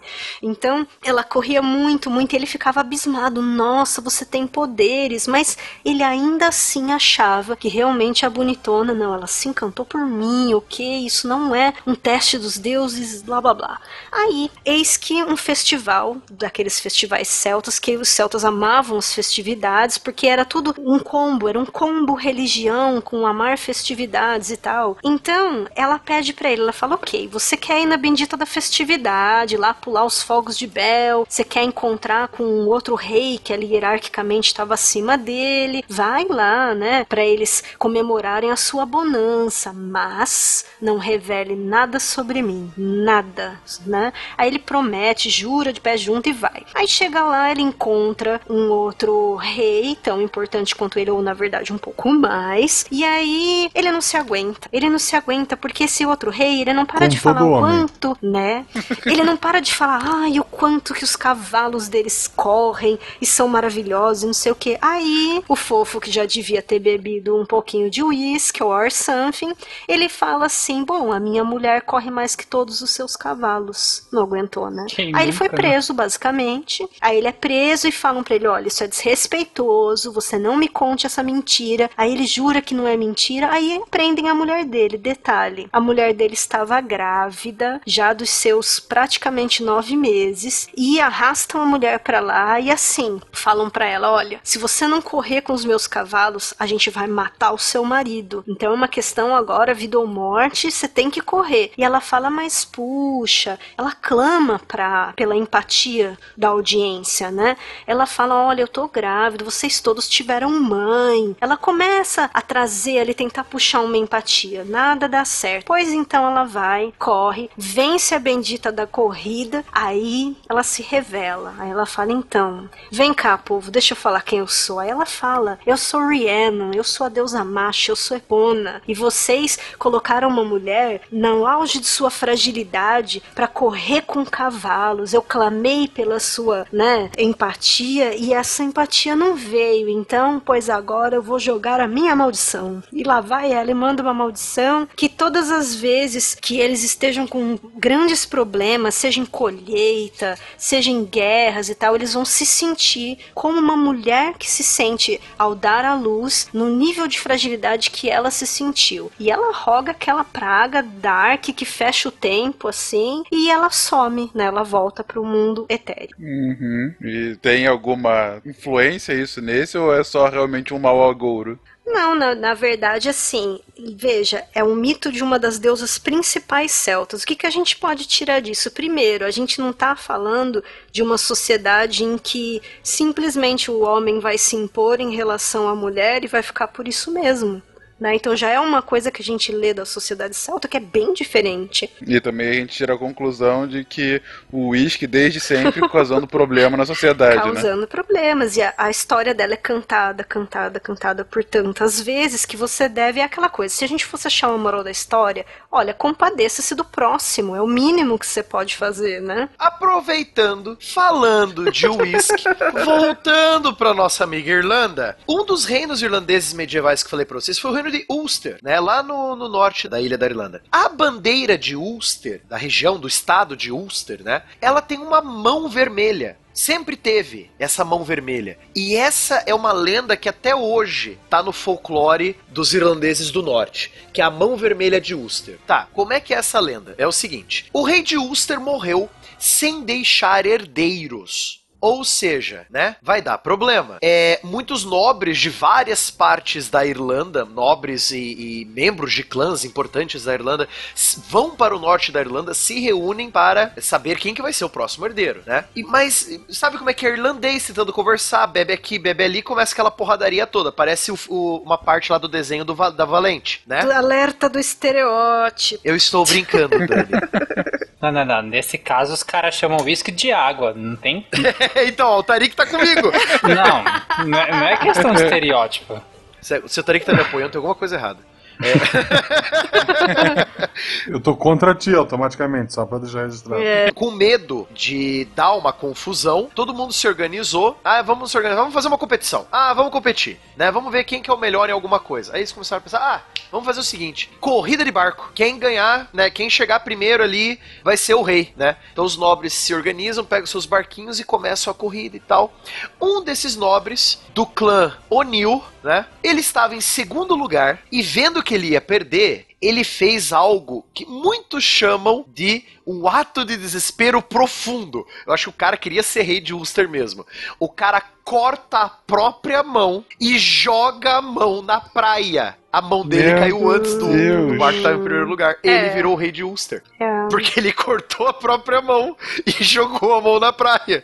Por isso que existe uma mão ensanguentada, uma mão vermelha na bandeira de Ulster até hoje.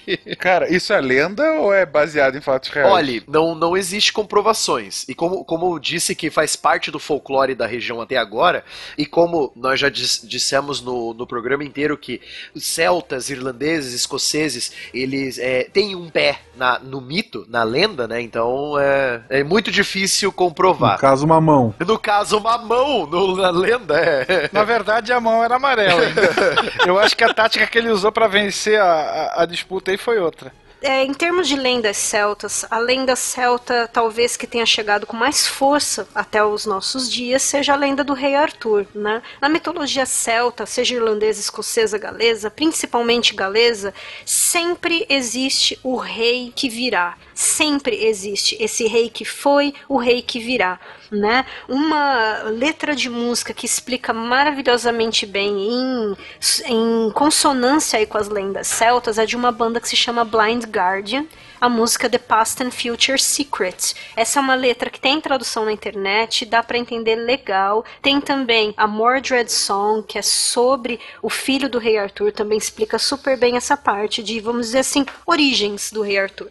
Mas enfim, ele também tem o druida que o aconselha, a, a coisa do nascimento do rei Arthur, ele é um, ele é um celta, ele nasce celta, depois ele é cristianizado, ele continua ali com o seu druida mestre, né, ao lado dele, e também de uma certa forma forma com a meia-irmã mestra Morgana.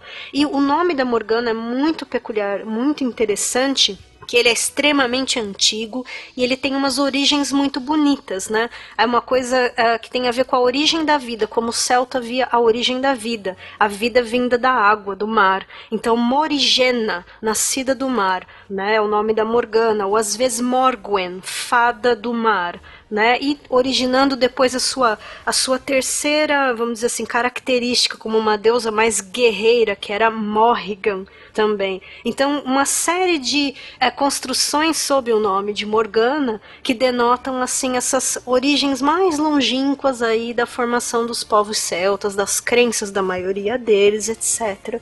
Muitos outros deuses e lendas são muito interessantes, né? Nós vamos deixar aí algumas referências para vocês. Pesquisem aí essa questão dos festivais, que é muito interessante. Só esqueçam Stonehenge, que é outra pegada, tá? Outros povos, outro tempo.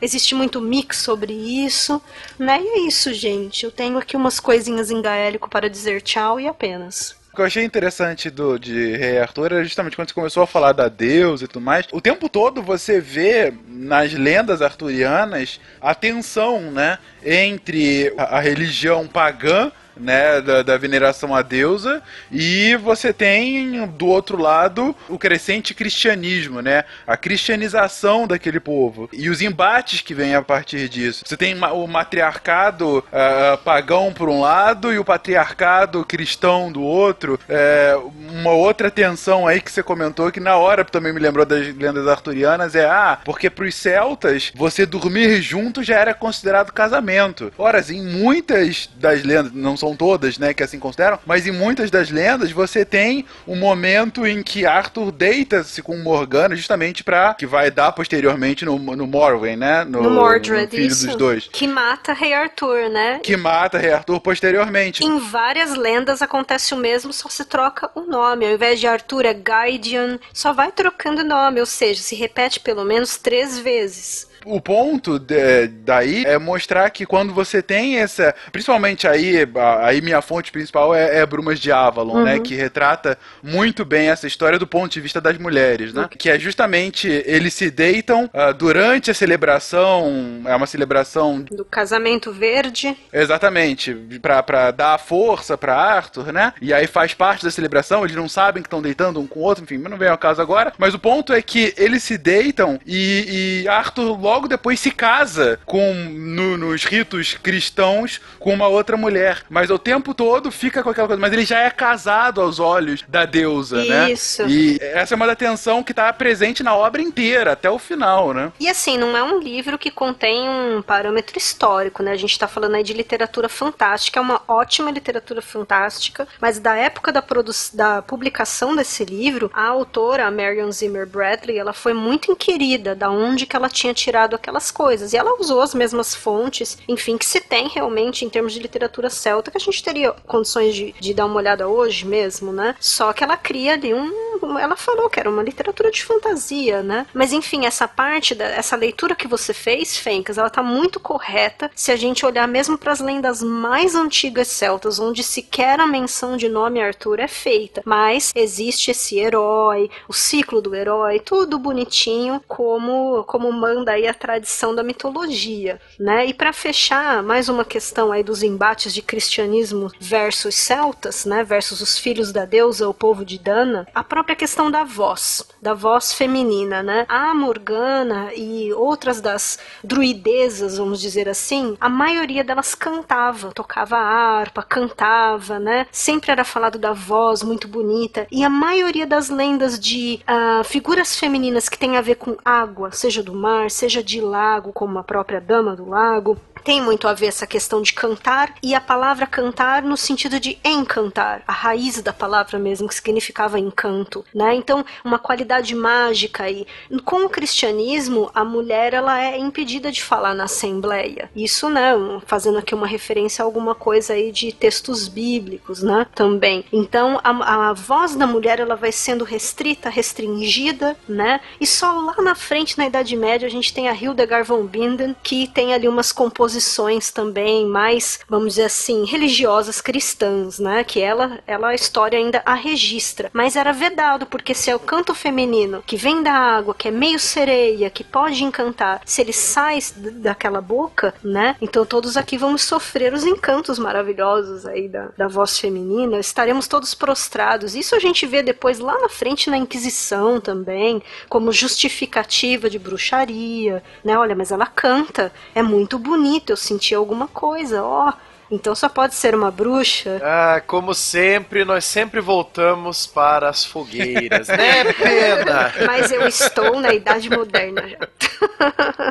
É legal você ter falado da canção também, né? É bom citar, tem uma animação muito bonita, bem legal, uma animação irlandesa que se chama Song of the Sea, a canção do mar, né? Tem tudo a ver, é uma lenda, é uma lenda celta irlandesa, muito bonita a animação e muito muito é, baseada em tudo isso que a gente já falou no cast também. A Canção do Mar é o nome do desenho. É muito legal. Enfim, enfim, falamos dos celtas, de lendas arturianas, de lenda de Zelda, falamos sobre guerreiros nus de azul. Fiquei muito impressionado ainda com essa imagem do combate celta, de bigas. Ai, como era grande. Falamos das mulheres guerreiras as mulheres guerreiras da deusa, enfim, conhecemos um pouco mais sobre os celtas, esse povo que não é bem um povo, mas ainda assim que sem dúvida alguma deixou a sua marca na história. Guaxa, palavras finais? E eu vejo vocês no próximo episódio, a gente vai falar da decadência, que é quando eles foram rebaixados, receberam neon. Ai, meu Deus. gente, eu quero dar tchau para vocês em, em gaélico. Vou ensinar Por vocês. Favor. Bom, todo mundo conhece o Cheers, né? O saúde irlandês escocês, que é o Sloincha. Eu vou ensinar para vocês a dizer tchau. É Slan Gofoil. Slan? Slan Gofoil. Não é Slan, Fenca. Sai, sai de RI. Não é Slan, é outro cast esse. Já fizemos. Ó, Slan. Slagofoil. Slagofoil. Isso, bonitinho. Ó, Pronto. Slam, oh, beleza, Slam. beleza. Slam pra todo mundo. Slagofoil. Tchau.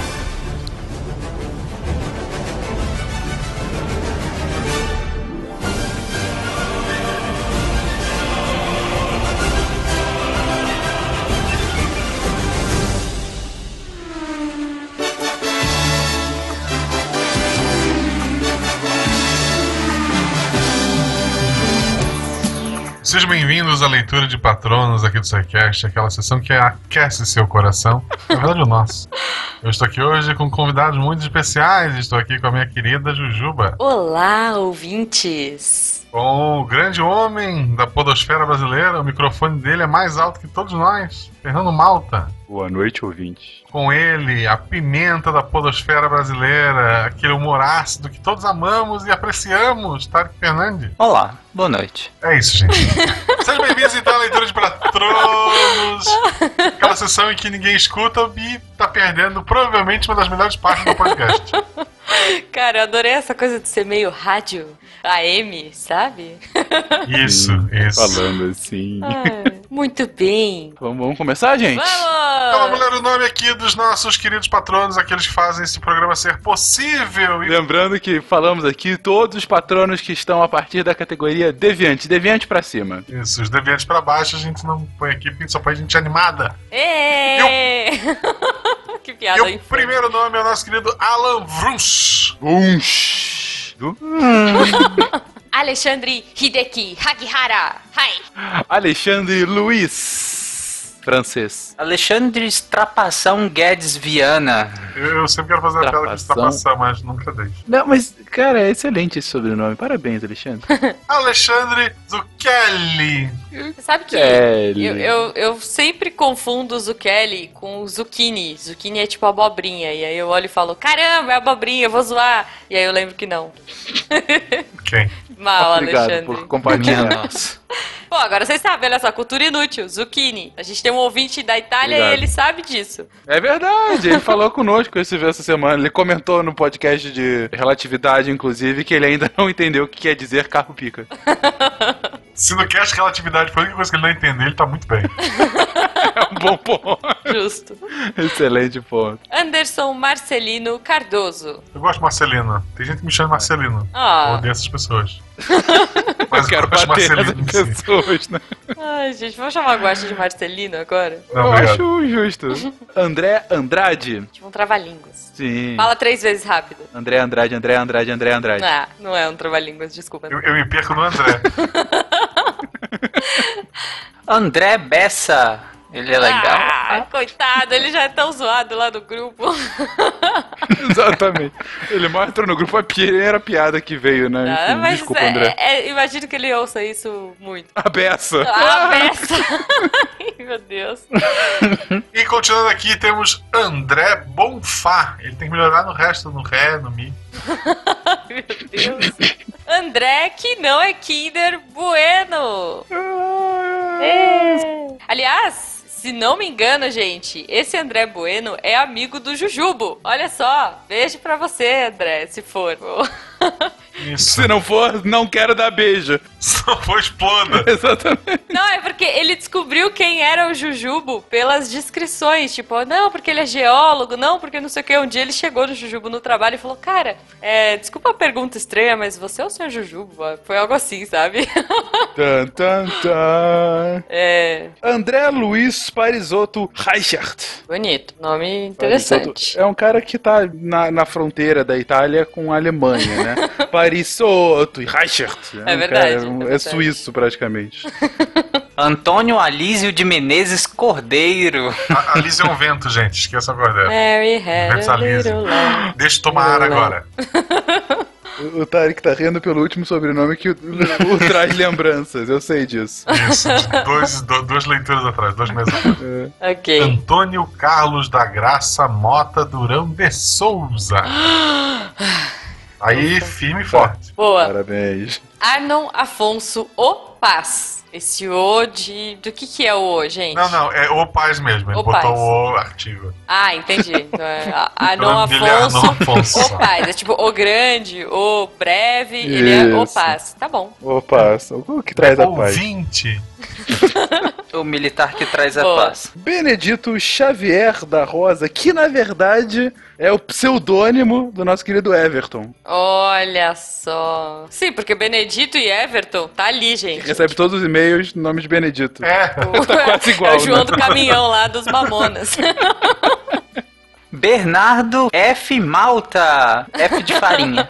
Boa. Ou farofa, eu prefiro farofa. podia ser sentimentos hoje. Entendi, mas farinha é mais é versátil. Hoje podia ser sentimento. Boa, boa. Então vamos, vamos. Vamos no sentimento. Bernardo Furioso Malta. Furioso, beleza. Imagina o irmão do Malta, assim, furioso, grande, assim, sabe? Ok. alto, furioso. Isso define muito as pessoas. Eu e o Guaxa falamos feliz e o Tarek furioso na hora. Realmente, obrigado, Tarek. Ok, ok. Betânia S. Santos. O S, obviamente, é de sorridente. Ah, Sorridente. que lindo, que lindo. Beleza. Um nome que eu adoro falar porque tem muitas letras. Bruna Dir.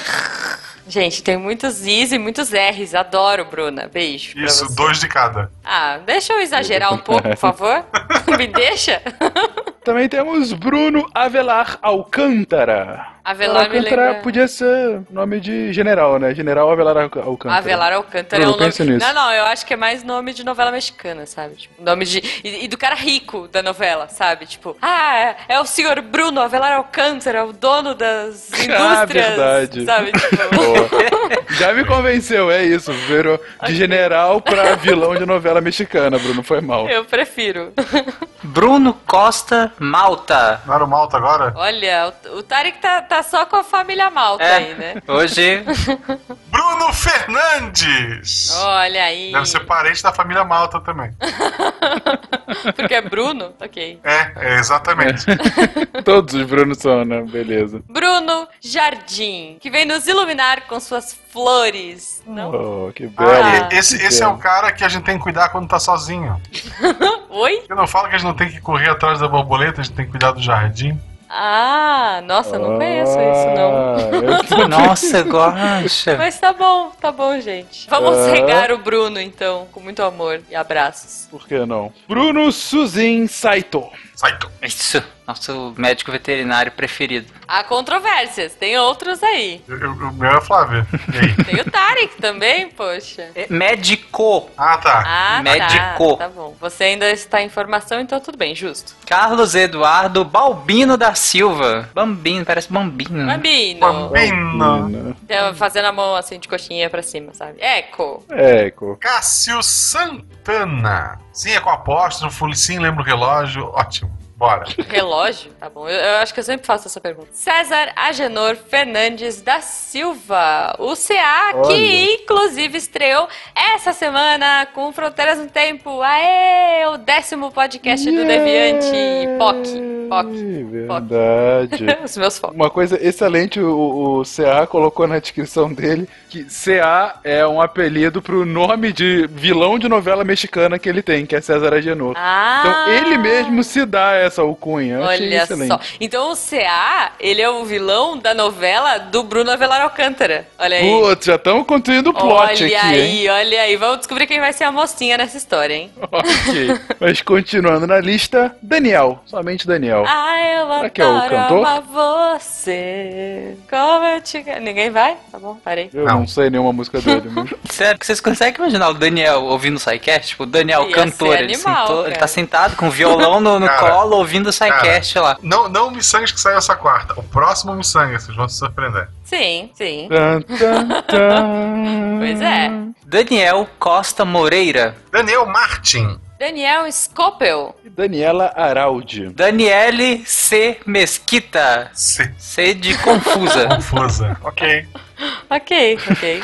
Coitada. David Martins Colares. Olha. Não é Davi? Não é o senhor Não, é o? David. É, mas é, mas é, É David. David mesmo? É David, é. Ah, eu nunca lembro. Desculpa, David. Denis de Azevedo Silveira. O Denis dele é muito estiloso. É Dois N's e um. Y. É. Parabéns, Denis. Diego Atílio Trevisan. Ele tem até um fotógrafo com sobrenome Trevisan, não é?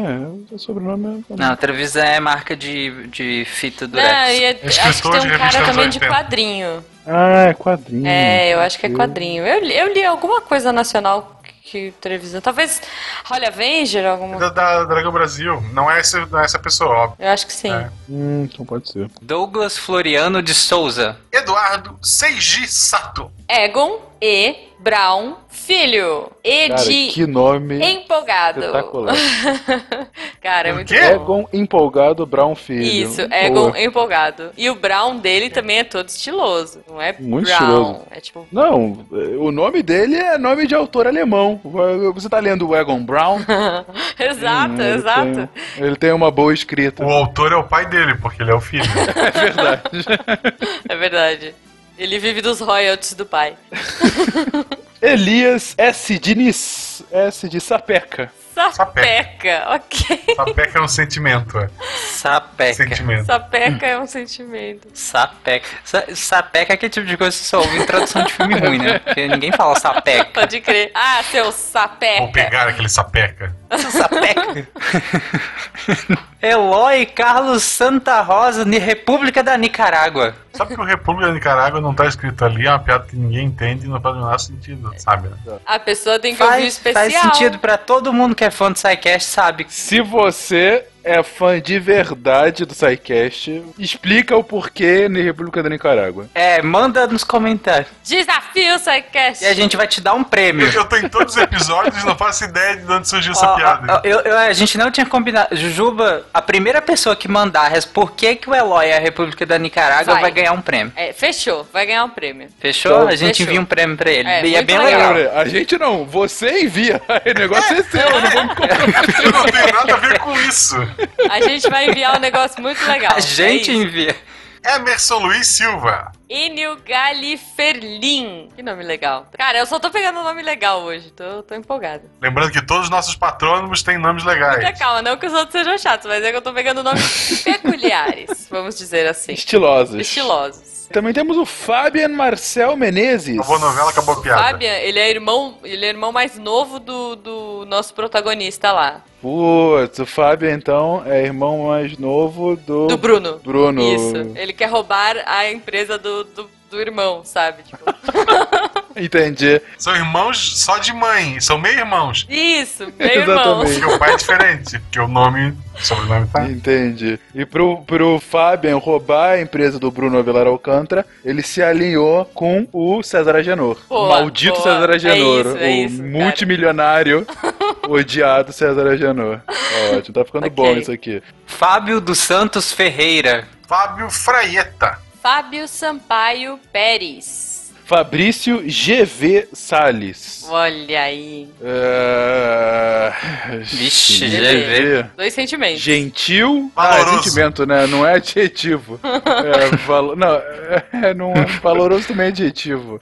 Ele estava É, tem seu sentimento. né? gélido. Sei lá. Nossa! Não. Estava Gélido gélido e e- vil. Não, vil não também é maior adjetivo. E va... não valente, Difícil, não, cara. ele estava E valei. ele estava Se valente. sentindo valente. É, você estar valente. Garoteando. Garotear é o sentimento. Tá, Fabrício garoteando. Garoteando valente. Salles, ok, Fabrício, desculpa, eu falhei. Difícil o desafio de hoje. É, difícil. Felipe Augusto de Souza. Felipe Fiorito Mancini. Mancini. Felipe Queiroz da Silva. Que era nosso matemático. Olha Que aí. engabela esse host junto com o Pena. Fernando Maia Filho. O Fernando Maia é o nosso médico preferido do Olha. SciCast. Ah, não. Não, necessariamente. Aí se encaixa causando a discórdia. Fernando Augusto de Sotti. É só. Ainda bem que ele não tem azar. Putz, que horror! Parabéns, Ju. Ai. Ele- É, as pessoas andam, cortam o pé do Fernando pra andar pendurado, porque Que ele horror, dê sorte. meu Deus. Meu não, eu só Deus. pensei em andar do lado, assim, tipo, ser um amuleto de sorte. Desculpa, eu não resisti.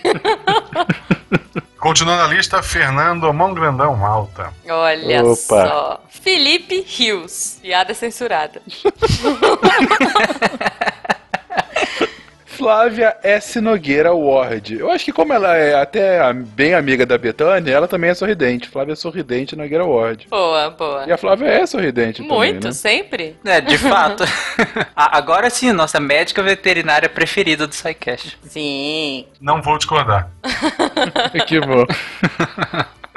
Mas o, o S podia ser super duper. Super duper. É um bom. É um Eu acho melhor. Flávia Serelepe Nogueira Ward. Serelepe. Serelepe é bom também. Serelepe. Franklin Marques de Oliveira. Cara, falar Franklin é muito legal. Franklin. Cara, fa- fala assim, Franklin. Franklin. É legal. Franklin. A língua balança, né? Parece um verbo com ing do, do inglês, sabe? Is Franklin. Ah, desculpa, gente. Vai, tá, ok, ok. Gabriel Medeiros. Gabriel Tulli. Sem piada com Game of Thrones. Já acabou, gente. Vai só em Na 2019. verdade, eu pensei em. É, não. Giovanni Fedalto. Maque. Não, não, não, não, não. Ok, Giovanni, seu nome é legal, mas nenhum bate esse. Gianfrancesco Muito Signore. bom, cara. muito É verdade. Esse é o melhor. Fala o nome dele, dá aquele beijo no anel, no, no dedinho, sabe? Imediatamente. Gilmar Colombo. É, faz uns pães. Ele é um dos assistentes da TV Colosso. Isso, Gilmar- exatamente. Cara, que saudade, Gilmar. Eu queria verdade. muito assistir de novo. Falaram que ia voltar e mentiram, né? Porque não voltou. Ah, Anunciaram. não, bom. a Priscila bom. foi na Ana Maria Braga. Não tenho mais tempo pra assistir, gente. Não. Não ia ser um pouco bizarro? Ah, não ia. A Cara. Priscila foi na Ana Maria Braga? Sério? Foi, eu juro que foi. Ela apareceu lá e aí a Ana Maria Braga falou: É, porque vai voltar a TV Colosso. E não voltou, gente. Fiquei bem Vocês triste. sabem que é só uma roupa, né? Sim. Pra mim é a Priscila. É a Priscila, verdade. ela é um cachorro que fala, tá? Julian Nóbrega, senhor dos cangurus. Isso. Guilherme D'Alonso Castro. Hélio Henrique Salatino.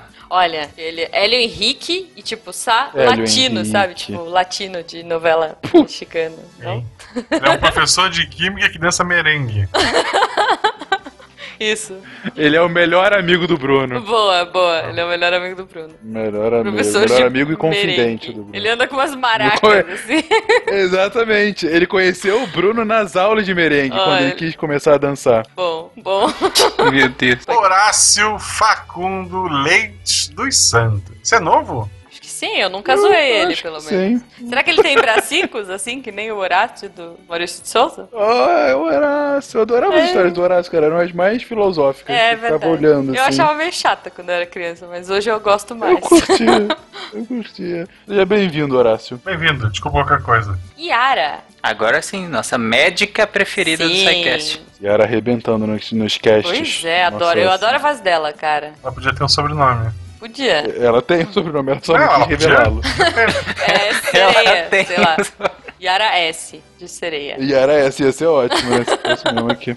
Continuando. Isabela Caixeiro. Entre parênteses, Bela Hanajima. Provavelmente Que eu imagino que Twitter? seja o nick dela. Redes sei sociais. Lá, Isso. vou... Adicionem ela, Bela Hanajima. Vídeo canal no YouTube, Uhum. rede Exatamente. social, Snapchat, Instagram, sei lá. Yuri Matias Temieiras. Yeah. Triste. Triste não. Penso. Tenso. Treteiro. Treteiro. O treteiro é um que a gente ama. Jefferson Estevo. Não está mais.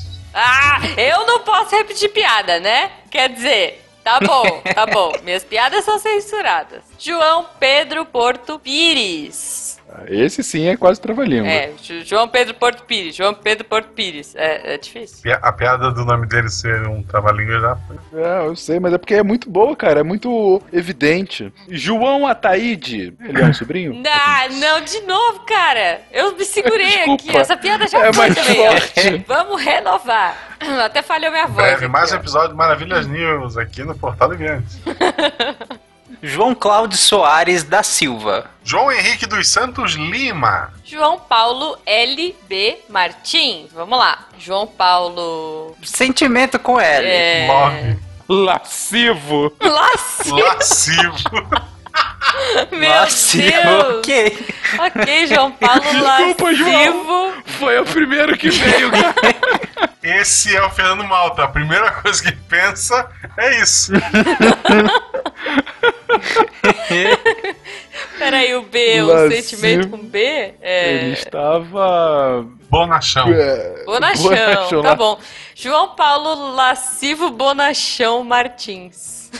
Perdemos mais um patrono. Venha você preencher esse espaço em nossos corações. Não, e o João ajuda a gente pra caramba, João. Pois é, desculpa, cara. João. João, a culpa é do Fencas. Você viu, né? Este Foi programa ele. não se responsabiliza pelas opiniões de Fernando Malta. Desculpa, lascivo, feio. Jonas Salt. Cara, eu adoro onomatopeias. Bolachinha salgada. Meu Deus. Cara, diz que Zalt não tem eh, nome de marca de bolacha salgada. Cara, é sempre total. esse debate. Vem, Mas vem, tem! vem embora. Josair Estrela Gonçalves Júnior. José Abel Mendonça Paixão. José Félix Rodrigues. Eu tava me segurando pra não falar do óleo de amêndoas, desculpa. Ele, ele já tem o sentimento no nome dele, né? O Paixão. Então Sim. pode Isso que eu tinha sim. pensado. Exatamente, já tá um cara apaixonado. Junior Koch. piada com coque e vão cortar, né? Eu vão, vão. do bacilo. Deixa o Júnior em paz. Eu queria que tivesse um B antes de botar bacilo. Olha, temos um novo. Kael Ricardo Olha Kill. só. Kill them Meu all. Deus. Kael. Kael é um nome interessante. Exótico. Kael, né? Kael Kill. Parece, Tio do super-homem. É isso que eu ia falar, do- parece tipo irmão do É. Jor-El. Não o irmão do Jor-El a sério. Enfim, irmão do... Mas o Kal-El é o, é o nome do super-homem, né? Sim, mas é que o cara chama Kael, não Kalel. Ah, é, Ah, então. o super-homem! É o super-homem! É o super-homem, é. Te descobrimos, Tá Ricardo. Se ele tivesse caído no Brasil, ele chamaria Caio Ricardo, é isso? Kael Exatamente. Ricardo. Kael É. Ricardo, nosso É o Superman pássaro, é o brasileiro. avião, não é o Ricardão. Ricardo é o ali Brasil. voando.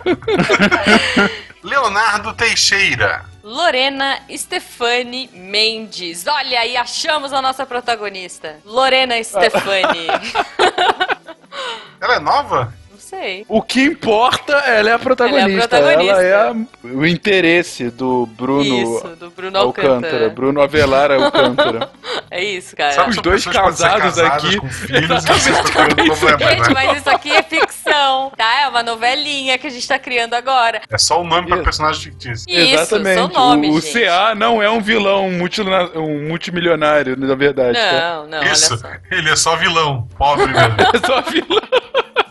Lucas F. Marri. Vai? F O que de... que é o F? Feliz. Feliz. Feliz? Feliz já foi, não Todo vai? mundo é feliz, né? É. Parceiro. Não, foi furioso. A gente queria feliz. É, Foi furioso. É verdade. Exatamente. Feliz. É, Lucas Moreno Alencar. Alencar é um nome bonito. Eu acho Alencar um nome bonito. Eu acho bonito também. Alencar é chique. Né? Eu não conheço nem, nem, tipo, nem, nenhum pobre chamado Alencar. Pobre. que- é esse? Sério? Alencar. Você que é pobre, Alencar. Comenta aqui. Você é ouvinte de sobrenome Alencar, que tá lá nas classes D e E da nossa pirâmide. Comenta aí. Prove que o Tarek está errado ou não. Ou se você tá lá com seu camaro amarelo, Gente, comenta. sei lá, é, é engraçado, porque tem nome que você ouve e você forma uma imagem na cabeça. Alencar é um cara de meia idade, com cabelos grisalhos e de classe média, média Entendi. alta. Ele é tipo um personagem daquele cara que faz as novelas da Helena. Como é que chama? Que todo mundo é Helena pra ele? É, exatamente. O... Manuel, não ah, sei o quê, o nome né? Lucas Moreno Alencar é o advogado. Tem poucas falas, participa de alguns episódios. Exatamente. Ok, Boa. Ele só ok. vem justamente pra solucionar ou trazer mais problemas. Boa, Isso. boa. Sempre muito bem vestido, porque não há mendigo no Ele. Alencar. Sim. Nunca, nu- nunca poderia É ser uma pessoa né? pobre, como a gente acabou de concluir aqui. Ele Cara, usa que gravatinha merda. borboleta, tomara, sabe? Tomara que tenha hate contra você nos comentários, eu espero muito. Lucas Nunes. Lucas Rosa. Ah, Lucas sim. Rosa, gente, estamos no outubro rosa, né? Vamos combinar? Boa, bem lembrado. Vamos combinar, lembrei É. aqui. Sim, Lucas, vá fazer o seu exame. O Lucas não, cara, Não, mas mas, todas as sério. mulheres vão lá, façam Isso, seus todo- exames, fiquem em dia. Eu Tá lembrando acho. que homens também têm câncer de mama, tá? homem Ah, é? também tem câncer de mama, exatamente, tem que lembrar disso. Sim, Eu acho. tem. Um assunto tão importante não deveria estar aqui os dois ouvintes nos ouvindo. Ouvintes, dois ouvintes, fiquem até o final e não esqueçam do desafio do, do prêmio, hein? Vai rolar um super Sim, prêmio. sim. Sabe que os, dois só um é mulher.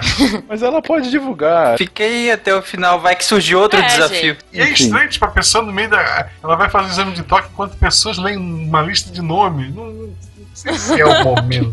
Cara, mas a gente é tão retardado que as pessoas ficam pra, pra rir da gente. Pra, pra descobrir uma utilidade pública que se você é Alencar, você tem que ser rico, entendeu?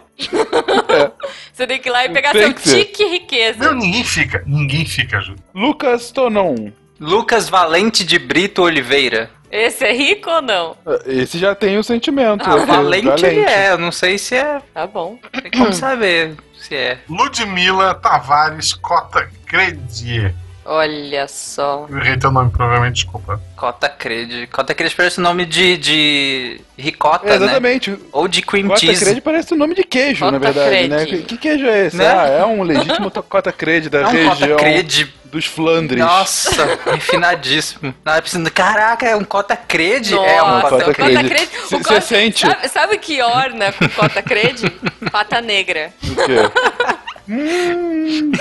Todo mundo é Alencar nesse programa, hein?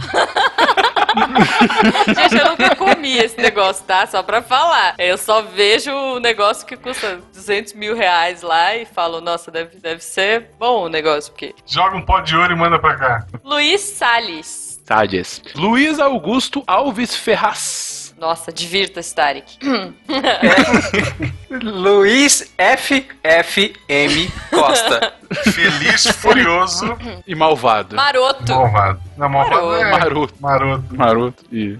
É, é engraçado que ele tem no sobrenome dele as minhas iniciais, FFM. Parabéns, Luiz. Olha, Nossa, Luiz Fencas. engloba você dentro dele. Olha que bonito. Me fagocita. Cara, Luiz, Sim. você tem que ser alto, porque o Fenquinhas é... é verdade. O Luiz tem 3 É. metros de altura, ele é um avatar, sabe? Tipo do filme do... É, exatamente, ele é o avatar. O Fencas, na verdade, usa por isso que tem FFM no meio, entendeu? Luiz Costa, entendemos a sua desinscrição no patronato. Espero que você entenda e volte algum dia. Não, Forte volta, abraço, meu volta. amigo. Luiz, Maicon RBD Santos. boa sorte. E- e- Cara, esse não precisa, deixa É, RBD. rebelde. Rebelde é um É estado de. Exatamente. Rebelde, tá bom. Marcelo Aguiar Langami. Marcelo Chaves Gonçalves. Se alguém cantar a musiquinha, vai ver. Não, não. Chega. Marcelo Rossogai. Marcelo Pelim. Pelim é novo? Pelim. Pelim. É o seu nome, Pelim. Pelim. É tipo apelido, né? Tem gente que tem um apelido já no Isso, sobrenome. Ah, o Pelim e tal. Com certeza o apelido dele deve ser Pelim. Ou não, sei lá. Ou é tipo Sim. Guaxinim, mas Não, tem que ser outro bicho. Já tem dois Marcelo bichos famosos, então tá certo. tá bom. Raposa. Que também tem Pelim. Desculpa. Fala Olá, querido ouvinte, infelizmente, nossa querida Juliana teve que se ausentar no momento, ela tem uma sessão de fotos, mas voltará no próximo programa. Dor de barriga. Gente, a internet dela morreu. Mas continuando! Mentira, foi dor de barriga. Continuando aqui com a leitura, o próximo é Marcelo Santana do Amaral. Marcelo Tristão Ataíde de Souza. Esse também já tem o sentimento. Já tem o sentimento. É, é mesmo. Fica assim não, cara, mesmo. dá um abraço aqui. Você é tristão, Marcelo? Comenta aí se é tristão mesmo. Vocês assim, sabem quem tal. é ele, né, gente? Vocês sabem que esse é o Marcelo Tais, né? Ah, é esse? Vocês estão a Thaís de Souza, tá? Ah, verdade! Mas não, não é triste, não. Beijo, Táxi. Márcia Thier, meu sobrenome favorito dessa lista. Tia. Thier é muito bom. Muito bom. Márcio Costa. Não é tão bom quanto Thier. Marina Miekoshian. Mas Eu bom gosto muito desse Thier. Ocean também. Thier é bom. Tá no nível, né? Isso. Mário César, ele nem sobrenome tem, é só nomes.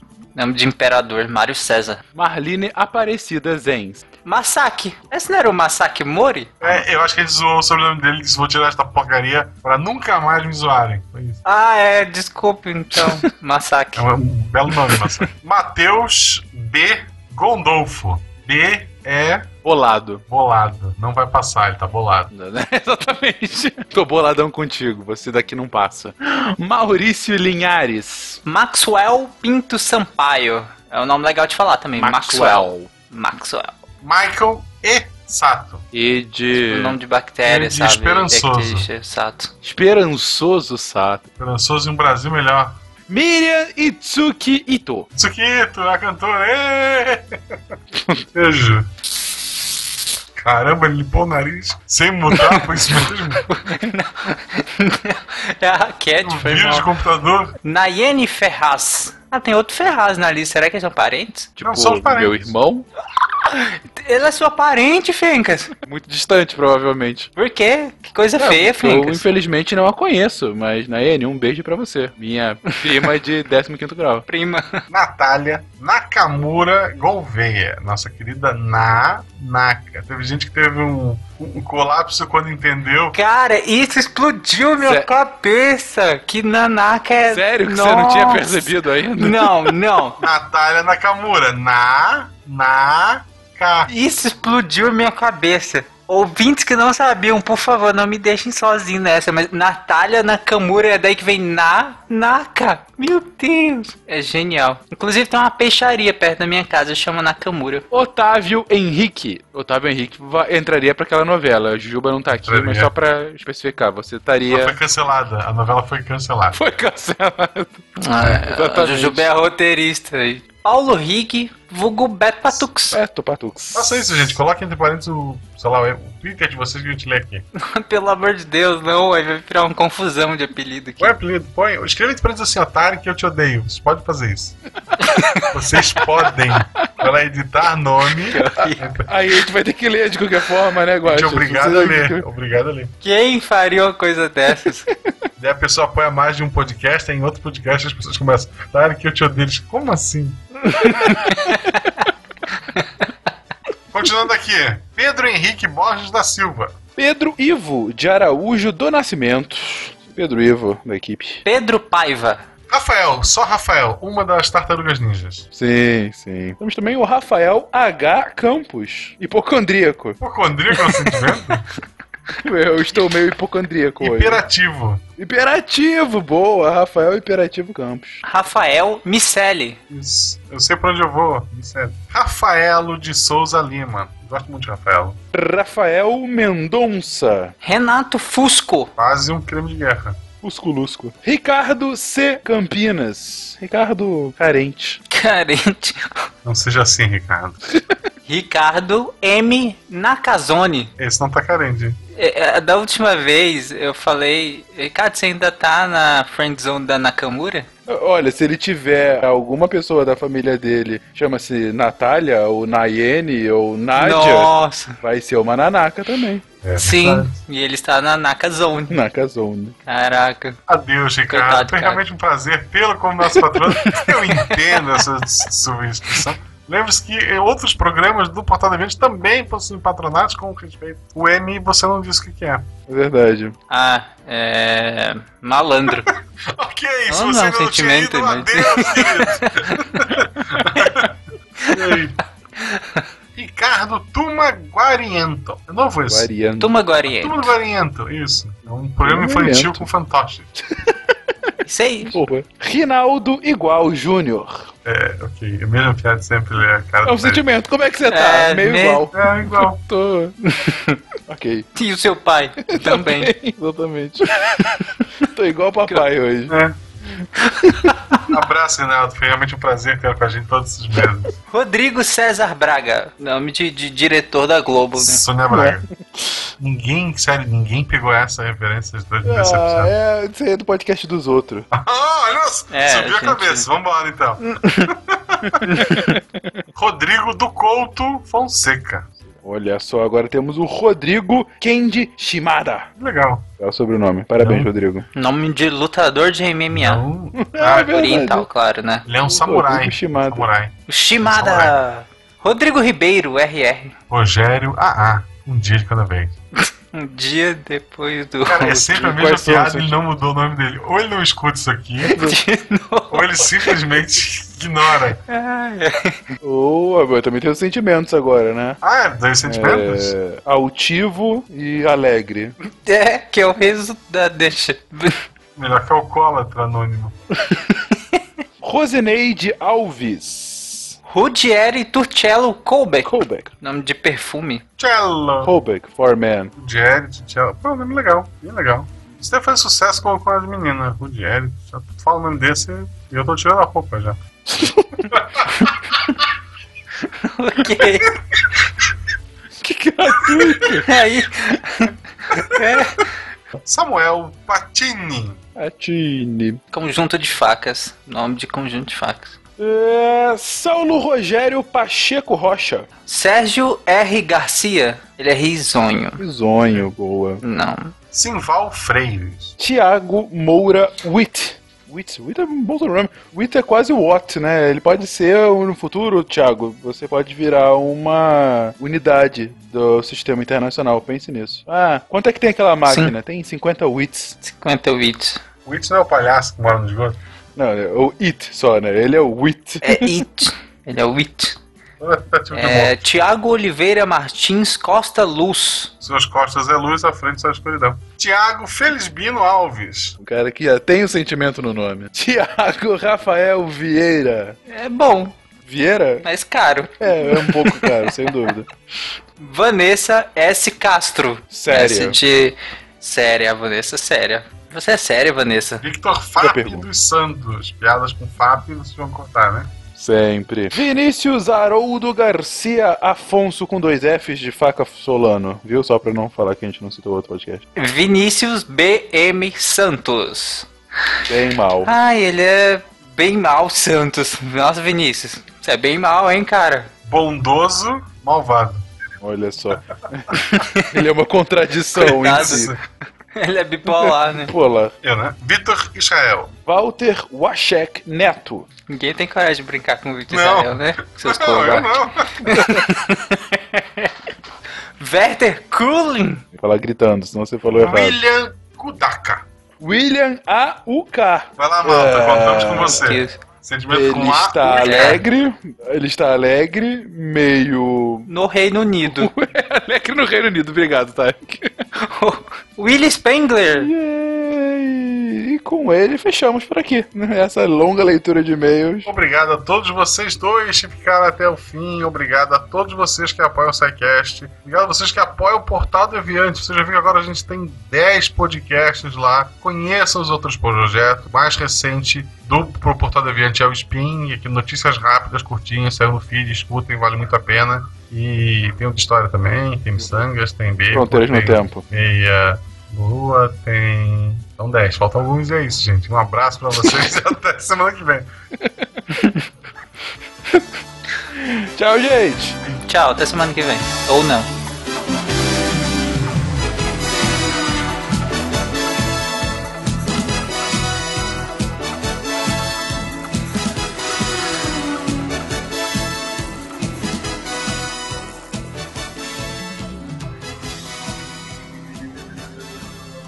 Se a ciência não for divertida, tem alguma coisa errada.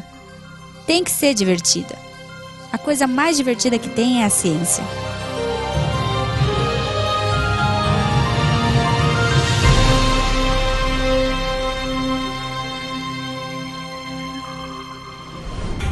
Este programa foi editado por Tapcast. Edições e Produções de Podcast.